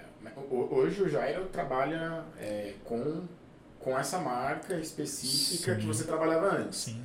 E teve alguma indicação sua ou não? Foi o acaso? Sim, logo depois, em seguida, ele entrou também. Ah, vocês tra... então você... A gente não chegou, eu estava saindo, ele foi uma indicação. A gente ficou algum pouco tempo ali só de transição, mas ele tra... a gente trabalhou muito pouco juntos. Mas veio por indicação. Então, assim, é um algo. Se hoje você vê, né? Hoje é diretor da Pars. Né? Então também algo alguém legal aqui para estar tá aqui, para vocês convidarem aí para participar. São histórias, né? São histórias de, de vida aí que mudaram completamente. Então, dentro desse conceito, acho que é um tema bem polêmico, né? Como que você enxerga então assim o fator sorte? Você acredita naquela sorte mágica? Como que você enxerga essa palavrinha então, sorte? Então, esses dias é, eu até estava lendo, eu vi uma uma chamada que fala assim, cara, essa questão de sorte é muito relativa, né? Porque Deus não joga dados. Né? Então, assim, não, não, não tem ah, se vai dar certo ou não vai dar certo. Né? Sempre vai dar certo. Então, o que, que muda esse dar certo são suas atitudes, né? Assim, poxa, eu vejo hoje, né, o ano que vem nós completamos 10 anos de Brasil. Você olha o mercado há 10 anos atrás e olha o que é hoje, né? o que, que é a nossa representação no mercado, o diferencial, o que, que nós causamos nos clientes. Poxa, todo ganho, é o sucesso do meu cliente é o meu sucesso. Né? Essa é uma frase máxima e a gente tem que acreditar. A gente acredita nisso, né? porque a gente tem um produto muito bom, que é diferenciado, que proporciona ao cliente resultado, ganhos. Então acho que tudo isso colabora né, para você. Porque é a mesma questão da, da, da, motivação. Então assim, ah, poxa, a gente tem que pegar a equipe e estar tá motivando tal. Só que eu acredito que, claro, né, a gente tem que puxar, as pessoas têm que entender que na minha posição, eu acordo pensando, cara, o que eu posso fazer hoje para para vender mais, para melhorar o atendimento para o meu cliente. Né? Eu vejo situações que acontecem no dia a dia, né? que eu lembro que é, até na, na, época da revenda eu tinha um gerente que ele comentou, né? falou assim, poxa, quem, quem de vocês aqui, né, lá, isso na época de Natal, na, foi, foi fazer suas compras de Natal e pediu desconto para o vendedor. Você para assim, poxa, realmente, né? E é o que a gente escuta todo dia. Então a gente tem que fazer isso. Né? Então, e aí voltando nessa questão da, da motivação, eu vejo que assim, é, você pode ali mostrar, pessoa tem que acreditar, porque ela tem que se automotivar. Você não consegue motivar a outra pessoa, ela precisa entender o papel dela e o quanto ela é importante. Né? Dentro da nossa estrutura, todos são, são importantes. Né? A é uma empresa diferenciada porque ela foca muito nas pessoas. Cara, e você vê que nós temos pessoas diferenciadas. Acho que isso é um. Isso é o que faz com que a gente tenha representatividade, que as pessoas não procuram. Né, assim, as, o produto ela é importante, né, mas as pessoas procuram o Bruno, procuram né, o Caetano, o Jonas, não, procuram as pessoas, porque são as pessoas que trazem o resultado. Né, mas a opção das ferramentas, e as ferramentas a empresa fornece. E você sente que a venda, além do produto bom, qual que é o impacto que o time por trás do produto gera? Porque se a gente for pensar em produtos bons, acho que temos vários, né? Uhum. Mas você sente que um time por trás é muito importante, por trás de um produto? Olha, completamente. É, esse ano nós tivemos uma experiência muito bacana, né? É, nós conquistamos um cliente que é um cara que, que conhece a gente de longa data, que sempre relutou, né? Porque assim, o que acontece? Hoje você tem um 90% dos nossos clientes já tem uma solução. E o cara precisa migrar para outra, ou seja, ele já investiu, ele precisa reinvestir dinheiro no outro software, ele vai ter cultura de, de programador que ele tem que mudar, mudar a cabeça, muda. Então, assim, é um processo. Às vezes o pessoal pensa, ah, só que o resultado ele justifica. Só que você precisa é, estar aberto para mudança. Né? E ele é um cara que sempre relutou, relutou, e esse ano né, ele se tornou um cliente nosso. E aí, o mais legal foi um, um feedback que ele deu, assim, cara, assim, é, é impressionante, mas a estrutura que vocês têm hoje, os experts que vocês têm hoje, cara, ninguém tem. Ninguém tem. Então, assim, é muito legal ouvir isso do cliente. Assim, toda a estrutura né, que nós temos hoje. Então, todo o know-how e as pessoas envolvidas com o produto é o que fizeram essa venda. Por mais que é, mostramos resultados, ganhos, que você faça toda aquela lição de casa, mostre para ele tudo que é possível, mesmo assim ainda não é, não é o nesse caso não foi o que fez mudar, fez virar chave. O que fez virar chave foi, cara, não, realmente é, a estrutura e o atendimento que você vai ter pelas pessoas que, que, que compõem o seu time, cara, é, é o melhor do Brasil. Essas são as, as palavras dele. Aí é um, assim, para quem, quem não conhece direito, né, o Hypermill ele é um software de CAM. Um dos grandes diferenciais é a usinagem em cinco eixos, né? É, a maioria das pessoas quando vem ficam maravilhadas, né? Falam que usinagem bacana, mas é, é muito complexo, né?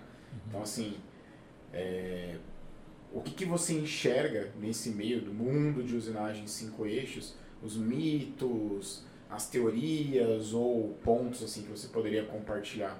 Porque por, por ser um dos, dos uhum. do core business da empresa. Olha, eu, eu antigamente eu falava bastante disso, né? Porque eu lembro que no início eu achava, no início da poxa, a gente está um pouco atrasado, né? Logo que a gente começou assim, eu tinha uma sensação de, cara, a gente precisa correr. A gente precisa correr porque o 5 eixos já está aí, né? A gente está iniciando 2013, precisamos colocar, precisamos colocar o Hypermill 5 eixos no mercado. Só que eu sei que em 2006 a gente já estava usinando. Né? Tem, já tem bastante máquina 5 eixos. Só que a realidade não era bem isso. Depois eu fui entender que não. Acho que tem um potencial muito grande e a coisa foi, foi mudando. Só que o que eu estava muito no começo era assim, cara, é, a sua peça, 5% é 5 eixos. Né? Ah, é só um detalhe que é 5 eixos, é só um acesso, ferramenta mais curta, então você vai trabalhar em 3 mais 2. Então... Só que depois eu fui entender que na verdade não é que o a minha peça é 5% 5 eixos, a necessidade. Ah, porque eu vou usinar mais 3 mais 2. Não. Aí eu faço até uma, uma analogia, né? Porque eu sou míope, operei. Eu lembro que o, meu oftalmo ele falava, né? Falava assim, Bruno, é porque eu não operava porque eu tinha miopia e astigmatismo. E aí todo, todo médico falava, não, cara, você só pode, você só vai conseguir operar da miopia, você não vai conseguir operar do astigmatismo, que a máquina não faz. Até encontrar esse oftalmo que falou, não, na verdade, o que diferencia uma máquina da outra é o software. Eu, o meu software, ele, ele, o laser, ele vai trabalhar a sua miopia e o astigmatismo. Então, assim, o pessoal fala que não tem a tecnologia porque eles não possuem. Então, e aí eu fui entender que o pessoal trabalhava muito 3 mais 2 porque eles não conseguiam rodar 5 simultâneo. Essa é a grande verdade. Então, que é até hoje. Então, você vê que assim, muita gente trabalha no 3 mais 2 porque eles não têm confiança em trabalhar 5 eixos simultâneo. Que nem uma outra, uma outra questão que a gente escuta muito. Ah, é, você vai trabalhar sempre desbastar em três eixos e o acabamento, o detalhe é os cinco eixos. Ou nós temos estratégia que a gente consegue desbastar a peça em cinco eixos. Aí você pensa assim, poxa, mas é, qual que é o benefício? pega um molde de pneu, né, onde você faz um, um segmento disso, se você desbasta isso em três eixos, né, você tem toda uma crise. Porque se você desbastar isso já em cinco eixos simultâneos, você já elimina etapas no processo. E você aproxima do perfil da peça, Sim. né? Poxa, a gente tem casos, é um dos primeiros casos de clientes no Brasil, faziam peça em 15 horas, nós usinamos em 5. Poxa, mas qual foi a mágica? Dados de corte, ferramenta? Não, é processo. Nós temos a tecnologia. Por quê? Para você gerenciar cinco eixos simultâneos de uma ferramenta esférica, matematicamente é simples. Né? Simples, né? É mais fácil. É, para você controlar isso de uma ferramenta topo ou toroidal, já não é todo software que faz. Então são alguns que fazem com algumas limitações. E isso a gente já tinha desde lá muito claro, muito, muito fácil de programar. Então, para o programador, isso era muito simples de fazer. Então, poxa, olha, as, olha a oportunidade. Então, aí que é, qual que foi o trabalho inicial? Né? Mostrar para esse pessoal que olha as oportunidades fazer, que vocês estão perdendo. Dá para fazer essa máquina rodar Isso. cinco eixos simultâneo, vai Sim. dar para fazer ela ficar hum. parecida com os vídeos do YouTube. É, é porque uma coisa que quando a gente visita algumas empresas é muito comum falar, ok, lá no vídeo é bonito, mas aqui na minha máquina não funciona. Peça de feira, né? É, é peça de feira. Tem, tem tudo isso, né? Não, a gente tem casos Cara, que é, é, é normal né? a gente fazer um benchmark no cliente e aí você ter toda a diretoria, a gerência em volta da máquina, vendo a máquina trabalhar de uma forma que eles nunca viram. E aí você escutar assim um feedback de, olha, cara, a gente só viu essa máquina trabalhando desse jeito na feira, primeira vez que a gente está vendo aqui. Então assim, poxa, isso traz uma satisfação, né? De fato, a gente está mudando alguma coisa que, que isso. Que, é, muita gente ainda não entende o benefício. Né? Olha a máquina girando e fala que fica tonto porque a máquina está girando. Mas qual que é o, o, princípio disso? Qual que é o benefício que isso traz para a ferramenta? Qual que é o ganho de performance que você vai ter? Então tudo isso a gente tem que a gente tem que ensinar, a gente tem que pegar na mão, ir lá e mostrar, fazer com que porque o resultado acontece acontece. A gente tem todo mundo que usa o software contente, viu que foi um divisor de águas né? e não quer voltar atrás. Então, isso é o que, que nos motiva. Então, o que a gente precisa fazer é todo dia acordar, ver um dia lindo. Cara, hoje que dia lindo para vender um Hyper Mil. não, bacana. E. Não sei. Eu tenho, eu tenho, eu tenho uma curiosidade. É, falando agora, entrando mais no mundo se tornou diretor, foi montar o time. Como que foi essa experiência de, de montar a estrutura, né? Você comentou que acreditou no processo, acreditou no produto e escolher essas, as pessoas, né? Isso trazendo para profissionais hoje que estão em cargo de liderança, que estão tentando montar o time, acabaram de se tornar gestor de alguma área e precisam montar o time. O que, que você tomou como princípio e está tomando até hoje para estar tá 10 anos aí no Brasil, trazendo resultados expressivos, né? Cara, é Sim.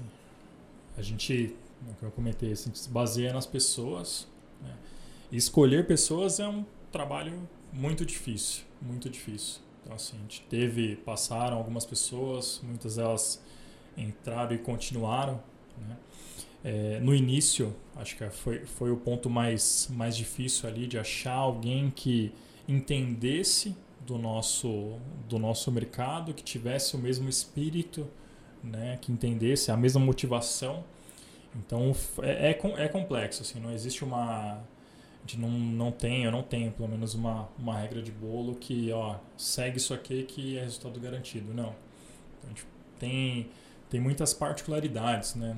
É difícil dizer assim, ó, o que, que essa pessoa busca, o que, que essa pessoa está buscando. Então, em momentos na vida são momentos diferentes. É, é bem. Acho que a parte mais complexa é é a seleção, é fazer se fazer acreditar né, na pessoa, escolher ela, mostrar para ela, fazer ela se motivar, se engajar daquilo ali, dar o seu melhor. Tem dado certo. Acho que esse é o, o bom disso tudo é a gente conseguiu trazer pessoas que fizeram a diferença e fazem a diferença. Acho que isso é o que que mais e aí você vê receber sempre e tá sempre recebendo, eu recebo vários currículos, né? Toda semana sempre vem alguém pedindo, entendendo, poxa, quero fazer parte, como que eu faço? Acho que isso, isso é legal. Então, mostra que pô, a gente está fazendo algo que, que é diferente, que está tá despertando interesse das pessoas se juntarem no nosso time.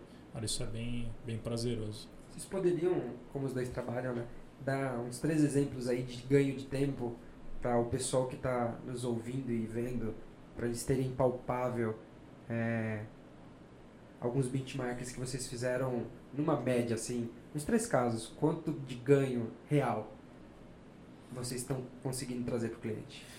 Posso falar um, um bem engraçado? Foi, foi, bem quando eu entrei na Open Mind. Nossa, foi bem no início mesmo. gente fez uma venda de um software com automação para torneamento por. Quanto, quantos segundos a gente ganhou? 10 segundos. 10 segundos, 10 segundos. no usinagem. 10 segundos. Alta produção. Já o pessoal já tinha tentado o máximo do máximo do máximo.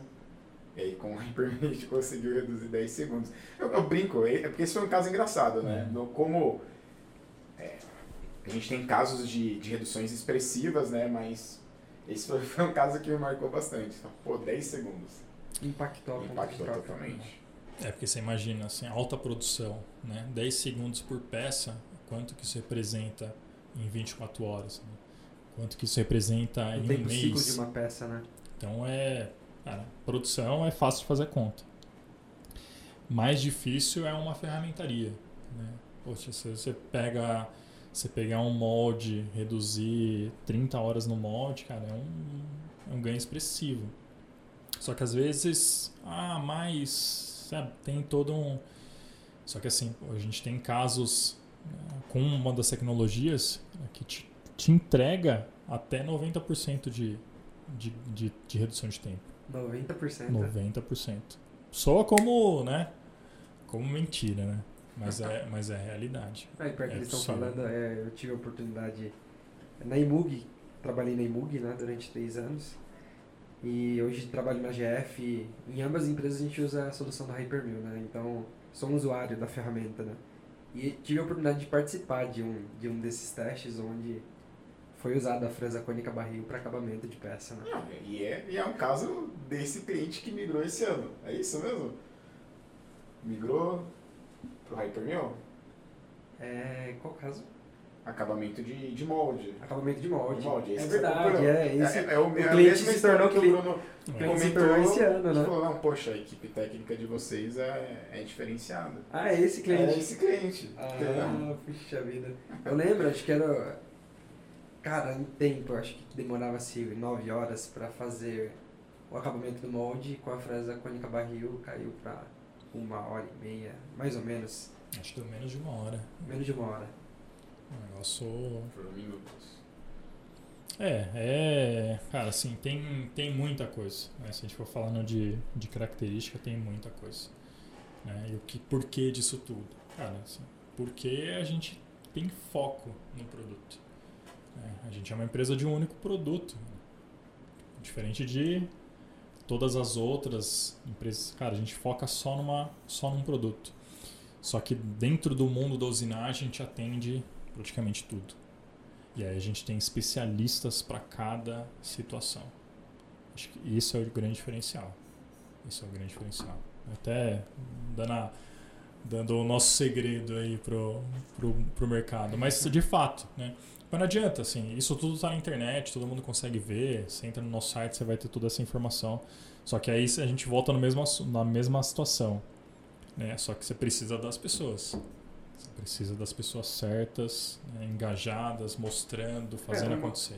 Curiosidade, o, o time técnico hoje a gente vê que é bem completo. Como que é a preparação do time técnico da Open Mind? Onde eles são treinados, quantas pessoas são, como é, É, essa assim, eles são treinados, assim, vamos falar de antes da pandemia, né? O pessoal faz treinamento na Alemanha. Então os técnicos vão duas vezes para a Alemanha para fazer o treinamento das versões. Você tem um treinamento inicial para novos funcionários, eles vão ter um treinamento um pouco mais longo, mas via de regra, né, todo ano nós temos dois treinamentos de atualização. E é diferente que assim, você não é um. é, a questão assim, ah, é, você, o pessoal, eles poderiam simplesmente passar as informações, mas não. Eles pedem para todos vão lá, façam o treinamento presencial, tirem Na as Alemanha. dúvidas na Alemanha com o pessoal que desenvolveu, que pensou no ciclo, e o cara vai entrar lá e vai te explicar assim, ó, por que, que isso é assim, por que, que não é diferente. Vocês têm muito mais propriedade para aplicar aquela tecnologia. Então acho que essa segurança ela é muito importante. É, Essa questão do web ela é muito legal porque você consegue atingir muita gente, mas ele não transmite a mesma qualidade de informação, né? Você conseguir ver uma aplicação num, num software de CAN e depois você poder ali do lado colocar na máquina e ver acontecer, isso muda toda a sua concepção, né? Sim. Então é, é algo que é, que é muito bacana. Que querendo ou não, é o que, por exemplo, o Senai faz, né? Onde ele treina as pessoas é, tanto para ser uma pessoa que conhece da teoria quanto da prática, né? Aprendendo fazendo, né? Aprendendo fazendo, exatamente. Agora, agora um ponto, né, Bruno? Quando hoje eu estou no fabricante de máquina, né? O que, que você poderia passar pro gerente industrial, diretor industrial, dono da empresa, para quando ele faz aquisição de uma máquina 5 eixos e vai pensar numa solução de CAN? Como que ele pode é, validar e comparar as diversas soluções? Porque hoje acho que o mercado tem muitas soluções, né? Uhum. Como que dá para fazer esse comparativo, para fazer um filtro e chegar a três, quatro fornecedores e, e chegar nessa, nessa decisão, que eu acredito que é muito importante, né? Se baseia-se o investimento de uma máquina, acho que o valor do CAN representa aí 10% do valor de um equipamento, 5% às vezes. É, depende, depende do valor, né? É, assim, o que que uma, uma eu vejo como uma deficiência até né? Assim, você pensa muito no, no principal né? Que é, seria a máquina. E aí os acessórios ou tudo que compõe o que fazem que a máquina funcione às vezes são colocados em segundo plano. Ou não é dada a, a importância quanto precisa né? Porque a gente está falando aí de ferramenta de suporte Nossa. de ferramenta de fixação software, né? São todos componentes extremamente importantes para o sucesso da, daquela máquina, né? para que aquela máquina trabalhe. A gente fala assim, ah, poxa, eu quero atingir o estado da arte no usinagem 5 eixos. Cara, eu preciso de uma boa ferramenta, eu preciso de, um, de uma boa fixação, de um suporte, enfim, de todo o conjunto. E às vezes a questão do software também é algo que é colocado em segundo plano. E aí a gente tem situações onde o cara ele vai, ele começa, só que ele só vai entender que a deficiência está no software depois de tempo, depois de seis meses que está com a máquina. Então, assim, são poucos os casos onde a, o cliente ele já na compra da máquina ele já, para, vamos estudar aqui o que eu tenho de software que eu quero já iniciar com tudo rodando 100%. Então eles deveriam olhar para o conjunto como um todo. Né? Aí eu incluo além do software os outros acessórios. E aí se você pensar assim, ah, o que que no o que que no software é importante, cara, assim a gente vai é, linkar qualidade confiança em pós-processadores, estratégias para o que ele vai fazer e suporte técnico. Né? Resumidamente, eu falaria esses três pilares aí é extremamente importante para o cara ter uma solução boa. Né? Ele precisa ter um software bom, tem estratégias para fazer o que ele vai usinar. Né? Ele precisa ser bem assistido né? e o pós-processador tem que funcionar. Então, então assim, para colocar um, um, passo a passo, o cara vai fazer a opção por um CAN. Ele seguiria mais ou menos que sequência? Escolhe aí uns 3, 4 fornecedores, seleciona uma peça, como que vocês... Deixa eu até pedir ajuda também para o Silva e para o Bruno Silva. Como que vocês elencariam assim, ó, faz... Elenca X fornecedores, como que vocês fariam aí um passo a passo? O cara vai escolher um CAN, uma solução nova ele vai ter uma verba de investimento ou vai comprar uma máquina, vai escolher um CAN, é um programador, tem que fazer essa escolha. Que passo a passo, assim, para ajudar a galera que está nos ouvindo a, a escolher, a escolher uma não, solução? Tem, não, tem sim. Ele liga aqui no 2424 fala comigo, eu mando a proposta, a gente coloca o software e funciona, né? É literalmente isso. Não, brincadeira. Pode falar, Bruno. Não, eu acho assim, a melhor forma, né? A melhor forma do cara ver a coisa funcionando é fazendo uma fazendo um benchmark, pegando uma peça, definindo uma peça. Cara, a gente tem experiências fantásticas, né? A gente gosta de fazer isso. Né? Por quê? Porque ali é onde, a, é onde você mostra todo o diferencial. A gente já fez várias, várias, várias. Então a gente teve situações de assim, ah, o cliente entregar a peça de manhã, a gente passar a manhã programando, na parte da tarde usinar no fim do dia a peça está pronta. Né? Claro, nas devidas proporções de peça, a peça está pronta, tudo funcionou, no mesmo dia, história resolvida. Né? E aí você escuta, né? eles nunca falam de cara, né? mas depois que ganhamos, já se tornou um cliente, aí eles contam, olha, é, não foi assim, né? com seus concorrentes já não conseguiram fazer toda a programação, começou a usinar, já deu problema, e aí vem todos os ajustes e vem a insegurança. Porque imagina, pô, o cara que está te vendendo a solução e já vê algum problema, imagina no seu dia a dia, como que vai ser.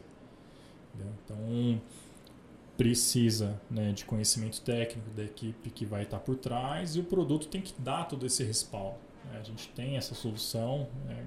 e aí, isso eu falo, né?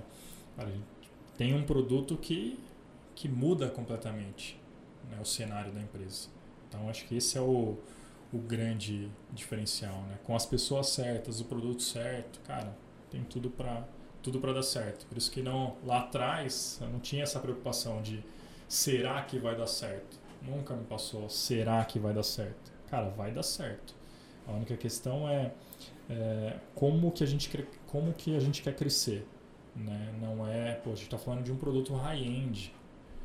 Né? Então, o pessoal sabe, assim, isso na, no mundo de CAD ele é bem, ele é bem dividido. Né? Softwares que são high-end, softwares que são middle, middle range.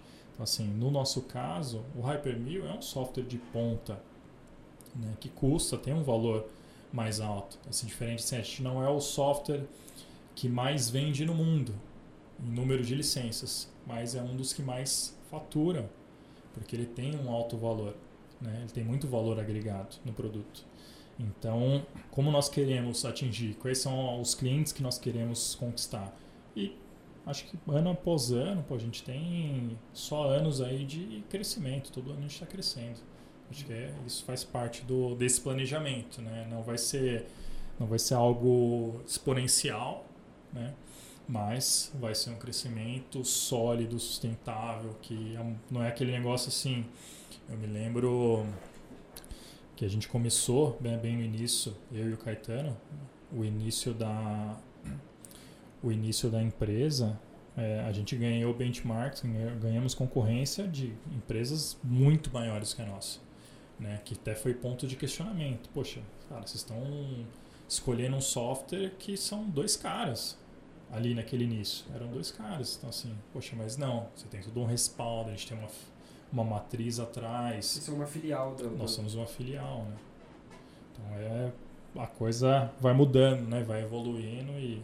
Então, só, só para ver se eu captei, para deixar uma receitinha para os nossos seguidores do Cavaco Cash. O cara vai escolher um can, então vale a pena selecionar uns 3 a 4 fornecedores de CAN, escolher uma peça então que é crítica, que é importante para a empresa, entregar para os fornecedores de CAN e chamar eles para usinarem. É isso?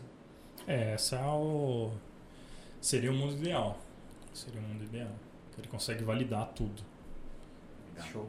E para quem quer aprender, conhecer o Hypermill, o que, que, o que, que as pessoas podem fazer?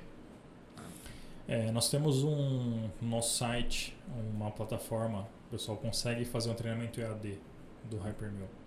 Né, hoje, acho que a pandemia ela potencializou isso. O ano passado a gente conseguiu lançar essa plataforma. Então hoje o pessoal consegue acessar o site, fazer o treinamento do software lá com certificado, tudo mesma qualidade, né, o mesmo material que a gente ministra presencialmente é o material do, do EAD. Legal, então hoje quem quiser consegue fazer esse treinamento uhum. pela internet. Sim. Né? Tem certificado? Como funciona? Sim, certificado da OpenMind, tudo. Como se fosse um treinamento presencial. Tem suporte se tiver dúvidas durante o treinamento, pode sim, mandar perguntas. Sim, sim. E fala pra gente, o que, que a nossa audiência pode. Quero cupom, Ó, hein? Óbvio, né? A gente já teve toda essa bagagem, toda a experiência do Bruno agora aqui comentando, né, como foi toda a trajetória até chegar onde chegou, mas a nossa audiência quer aprender o Hyperbill, quer ter alguma coisa, o que, que a OpenMind pode oferecer aí para a nossa audiência? O cara colocar lá Cavaco Cash, né? Mandar um e-mail com Cavaco Cash, o que, que ele tem de, de apoio aí de eu, vocês? Eu, eu, sou totalmente a favor de sortear um treinamento aí. Sortear um treinamento? Sortear Será que a gente vai conseguir arrancar isso do Bruno? Não, acho que dá. Vamos. Aí vocês definem aí a, a regra do, do, que, que, o, do que, que o pessoal precisa fazer, né? Seguir, marcar mais não sei quantas pessoas, né? Que é eles verdade, sigam né? também para para ter visibilidade aí para vocês, o pessoal assista esse, esse conteúdo, né, e promova mais. Mas a gente faz. Vamos. Um treinamento? Três eixos, cinco eixos, como que é? Cinco eixos a gente está lançando agora. né? Mas vamos, vamos fazer.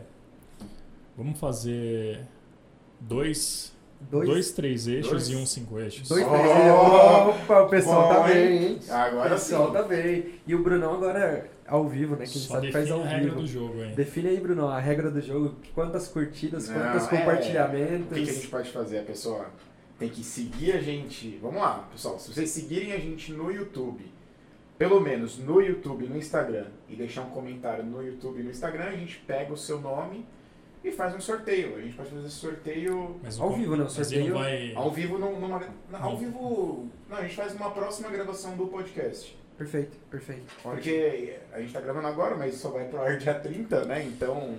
Mas não vai marcar. Você não pedir pra marcar mais uns Isso, dois isso. amiguinhos. né? Além de seguir e curtir a postagem, tem que marcar Indicar. três amigos. Três amigos ou dois amigos? Dois amigos. Três Dois é. e os dois precisam seguir, né? É, os dois precisam seguir. Pra, pra essa pessoa concorrer. Não, é, é- são as regras, É, né? não, então vamos lá. A pessoa tem que estar inscrita no YouTube, inscrita no Instagram e marcar duas pessoas, tanto no, no YouTube não dá pra marcar, né? Mas marcar duas pessoas na nossa publicação. Pode ser no LinkedIn, pode ser no Instagram. E aí a gente pega o seu nome e sorteia. Aí se essas pessoas também acessarem e, e, e fizerem o mesmo, estão participando automaticamente. E agora, e agora eu vou ir, ir contra os dois, hein? Porque eu vou apertar os dois. E quem quer comprar, uma empresa, um diretor, um gerente que quiser comprar o Hypermeal, o que, que ele consegue com o cupom CavacoCast? CavacoCast. Quantos por cento de desconto? Eu vou passar para o gerente comercial. Quantos por cento de desconto você consegue pro cara que vem com o cupom CavacoCast? Querendo conhecer, né? Não alguém que já tá em negociação pra mim não te complicar, né? Porque às vezes, às vezes o cara já te espremeu todo o limite de desconto falando, "Ah, agora eu tenho, Não, não. agora eu tenho um cupomzinho, hein? Não, acho que quem. Qualquer empresa que buscar a gente, falar que está comprando o nosso conteúdo, a gente consegue fazer alguma condição diferenciada. Sim. Mas aí a gente tem que analisar caso a caso. Não, não dá para se comprometer, né? Porque Hypermeal é um software modular. Então. É, é, é diferente de vender um, um produto, um commodity, sabe? Mas então se o cara chegar com um CavacoCast, ele vai ter um ah, um, uma um condição descontinho de- a mais vai ter. Vai ter. descontinho a mais aí ter. Não, eu acho que o que a gente poderia fazer é assim, beleza, a gente vai sortear, mas a gente pode criar temporariamente, sei lá, por um mês. Aí já tá. Tô me complicando Ao aqui. vivo, ao Fazer um cupom de desconto também, porque beleza, quem não foi sorteado e quiser fazer o treinamento, tem um cupom de desconto pra conseguir aprender o Hypermeal e sim, inclusive a gente divulgou uma vaga recentemente no Instagram, né? Então, é, a gente vai continuar fazendo esse tipo de trabalho e ok, sempre que aparecer vagas, né? É bom que a pessoa já pode se capacitar e. Não, acho que a gente pode fazer, né? Então, esse vai pro ar no dia 30. Então, a gente coloca do dia 30 até o próximo dia 30. A gente coloca um... A gente ativa um cupom um lá, voucher. um voucher. O pessoal digitar lá, né, CavacoCast, vai ter mais... quin- Vai ter 15%. 15% de o desconto.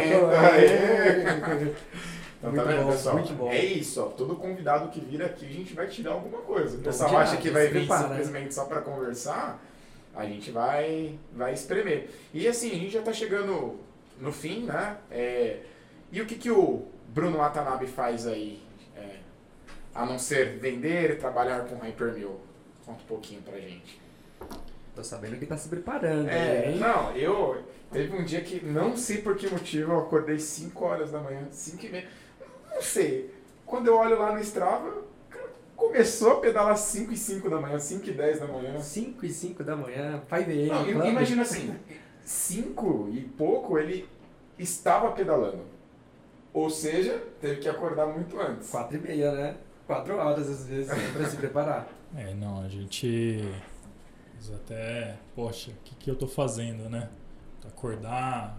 Já teve uma última maratona, né? Pô, eu sou amante da corrida, maratonista, gosto bastante de correr. O ano passado, acho que com a pandemia eu comecei a, a pedalar e aí comecei a gostar.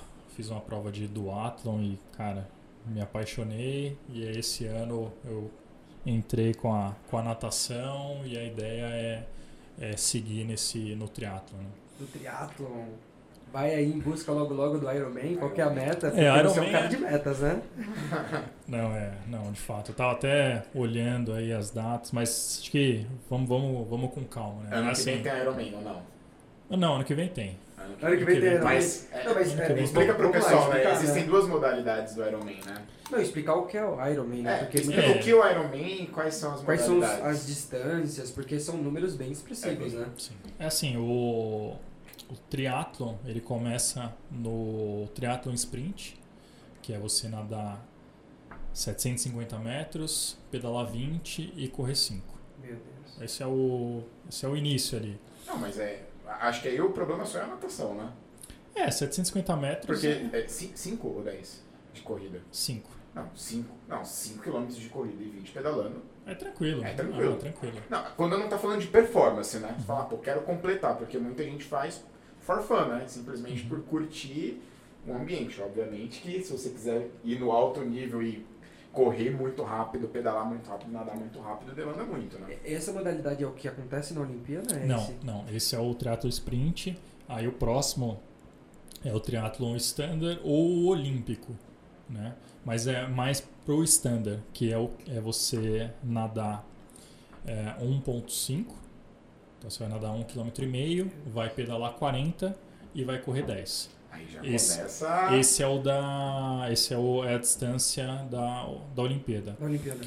É, porque, e é isso até, esse dia eu tava, tava, tava assistindo uma, uma, uma reunião com, tava participando de uma reunião com o Gustavo Abad, que ele foi um dos, um dos técnicos que participou, foi o único brasileiro que estava na, na comissão no Japão é, de triatlo. Show. Ele é diretor da, da Tubic.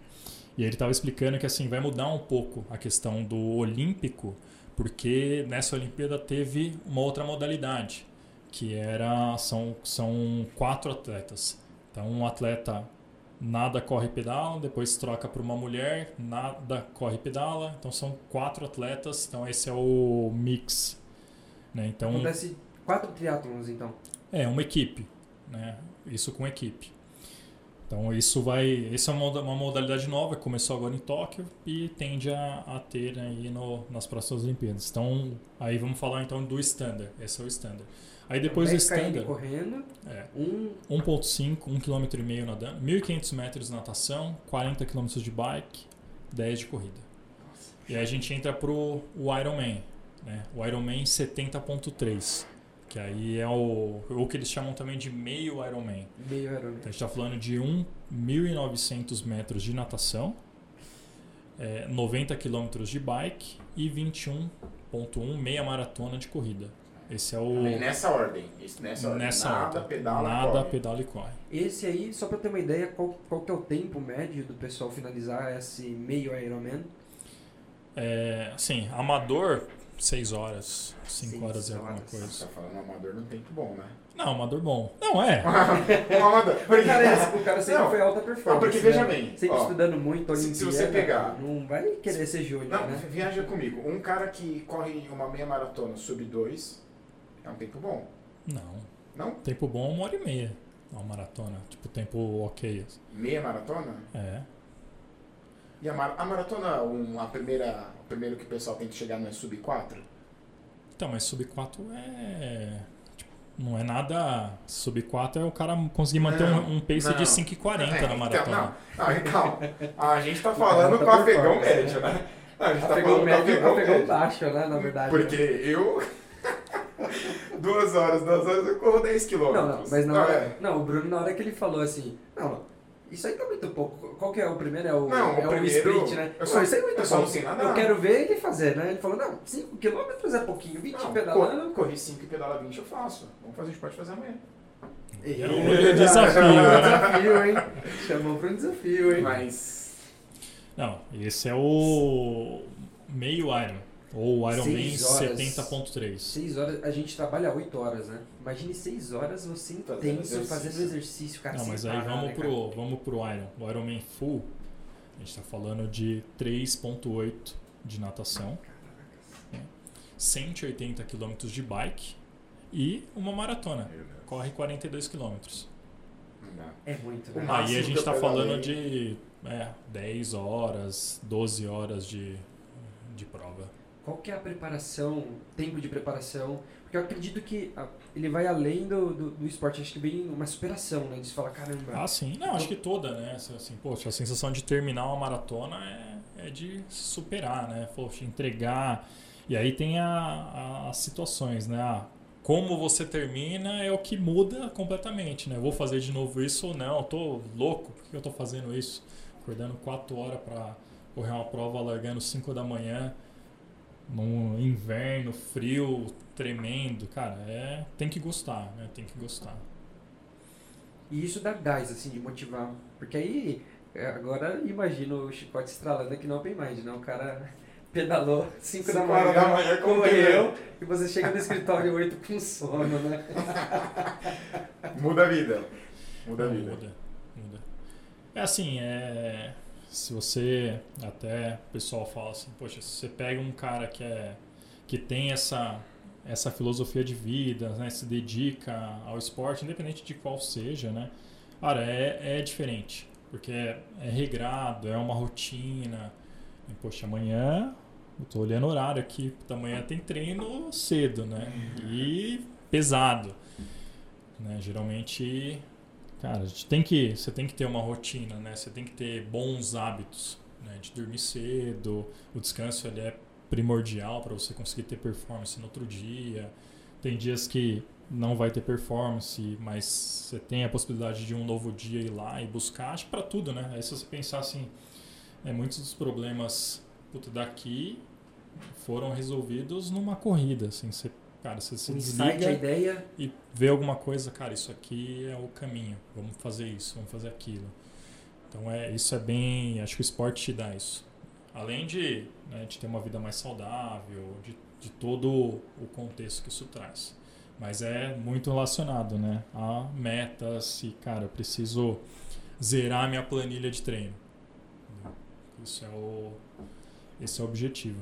Maravilha, não, que bom, que bom. Muito bom o papo. Beleza. E você quer anunciar o quadro de vagas? Vira e mexe, vamos ter, né, Bruno? Uhum. Vagas de emprego. Hoje, hoje eu não tenho. Você tem alguma aí? Eu tenho uma, tenho uma.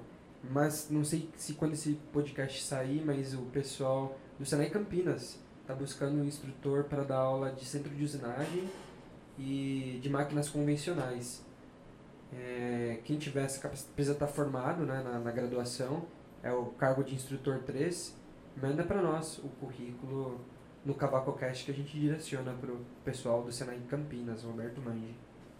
Perfeito. Então, estamos caminhando aí para os finalmente.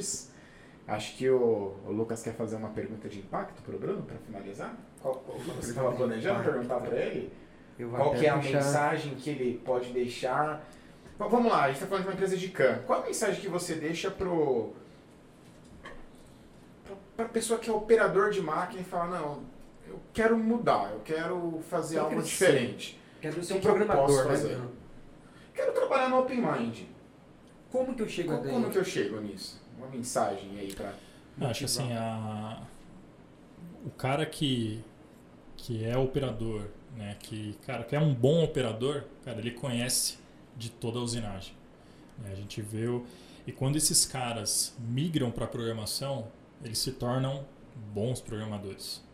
Né? Porque o cara tem... É diferente de algumas situações que o cara não tem aquela experiência. Então, por isso que cada etapa na nossa vida é importante. Né? Ela te forma, ela te molda de e te dar bagagem para você fazer né, tudo que você vai fazer depois melhor do que do que do que você faria se você não tivesse isso e eu vejo que na programação é a mesma situação então um cara que é um bom operador cara ele se torna um ótimo programador né? e para gente a gente precisa de bons programadores né? mas é, porque, imagina para o nosso caso para você atender alguém né, você precisa falar a língua do cara. Você precisa ter uma, você precisa ter a noção do que, que é. Você tem que ter experiência de usinagem.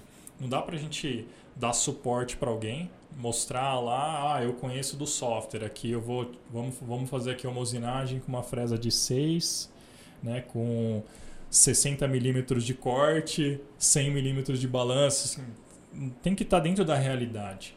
Né, e, o, e o cliente ele percebe isso. E o cara que programa, né, tem essa noção, conhece de ferramenta, conhece dados de corte, conhece que é, ele é um bom operador, ele se torna um ótimo, um ótimo programador e, consequentemente, cara, esse ótimo programador, pra gente, é um profissional que a gente gostaria de ter. Então, o operador deve seguir forte nos passos e fazer o curso. Fazer o curso, fazer toda. E melhor ainda, fazer de graça, né? Fazer de graça. Tá vendo? Dois- Então, é, é aquilo. Dois cursos de graça, hein? A gente brincou, né? No Stories, nunca foi sorte, sempre foi Senai. O Senai também fez parte da vida do Bruno. Hoje o Bruno se tornou dire- diretor da Open Mind. Então, é aquilo. A sorte ela só existe quando você está realmente preparado. Porque se você não estiver preparado, a sorte vem e você não consegue pegar o bonde. Verdade. Não é? É isso. Então tá, pessoal, nós estamos finalizando. Muito obrigado aí pela, pela paciência, por nos ouvir. Estamos né, praticando um pouquinho mais para cada vez melhorar, Melhorar. e trazer um conteúdo melhor para vocês. Bruno, obrigado pela participação, obrigado por, por ser a primeira pessoa que está acreditando aí no nosso projeto e provavelmente a gente sabe que ainda não contou toda a história, né? Tem muito mais aí para contar. aí, né? Não, eu agradeço, né, mais uma vez estar aqui com vocês. Cara, a conversa foi, foi muito legal, né, relembrar as origens, depois ver que no final a gente, todo mundo é muito semelhante, né, todo mundo passa pelos mesmos perrengues na vida e aprende, cai levanta, né, acho que é, que é aquela frase, né, do Henry Ford, né, todo insucesso é oportunidade de você ter um sucesso, né, de você conquistar algo diferente. Mudei um pouquinho a frase dele, mas é no contexto é parafraseando. parafraseando. Perfeito. Mas acho que isso é o. E sem dúvida, quero voltar aqui numa outra oportunidade, com vocês bombando. Eu vou pedir para vocês uma, uma agenda aí, mas esse é o objetivo. E de novo, cara, eu gosto desse. de consumir esse material. Acho que pro nosso mercado vai fazer diferença, vai ser legal. Né? E aí a gente tem uma boa penetração, amigos aí que, que vão, vão, vão estar aqui presente, trazendo histórias. Vai ser bem legal Ótimo, acompanhar o ótimo. conteúdo de vocês. Muito bom, muito Perfeito. bom tê-lo aqui conosco no Cavaco Cast. E é isso, pessoal. Quem não nos segue ainda no Instagram, nos siga, arroba CavacoCast, nos siga no LinkedIn, nos siga no YouTube. Aquele jabazinho que todo youtuber fala, né? É, Curta o nosso vídeo. curta, compartilha. Compartilha e, e se inscreva no canal para ficar a par de todas as novidades. É Muito isso. obrigado. Valeu, pessoal. Abraço. Até próxima.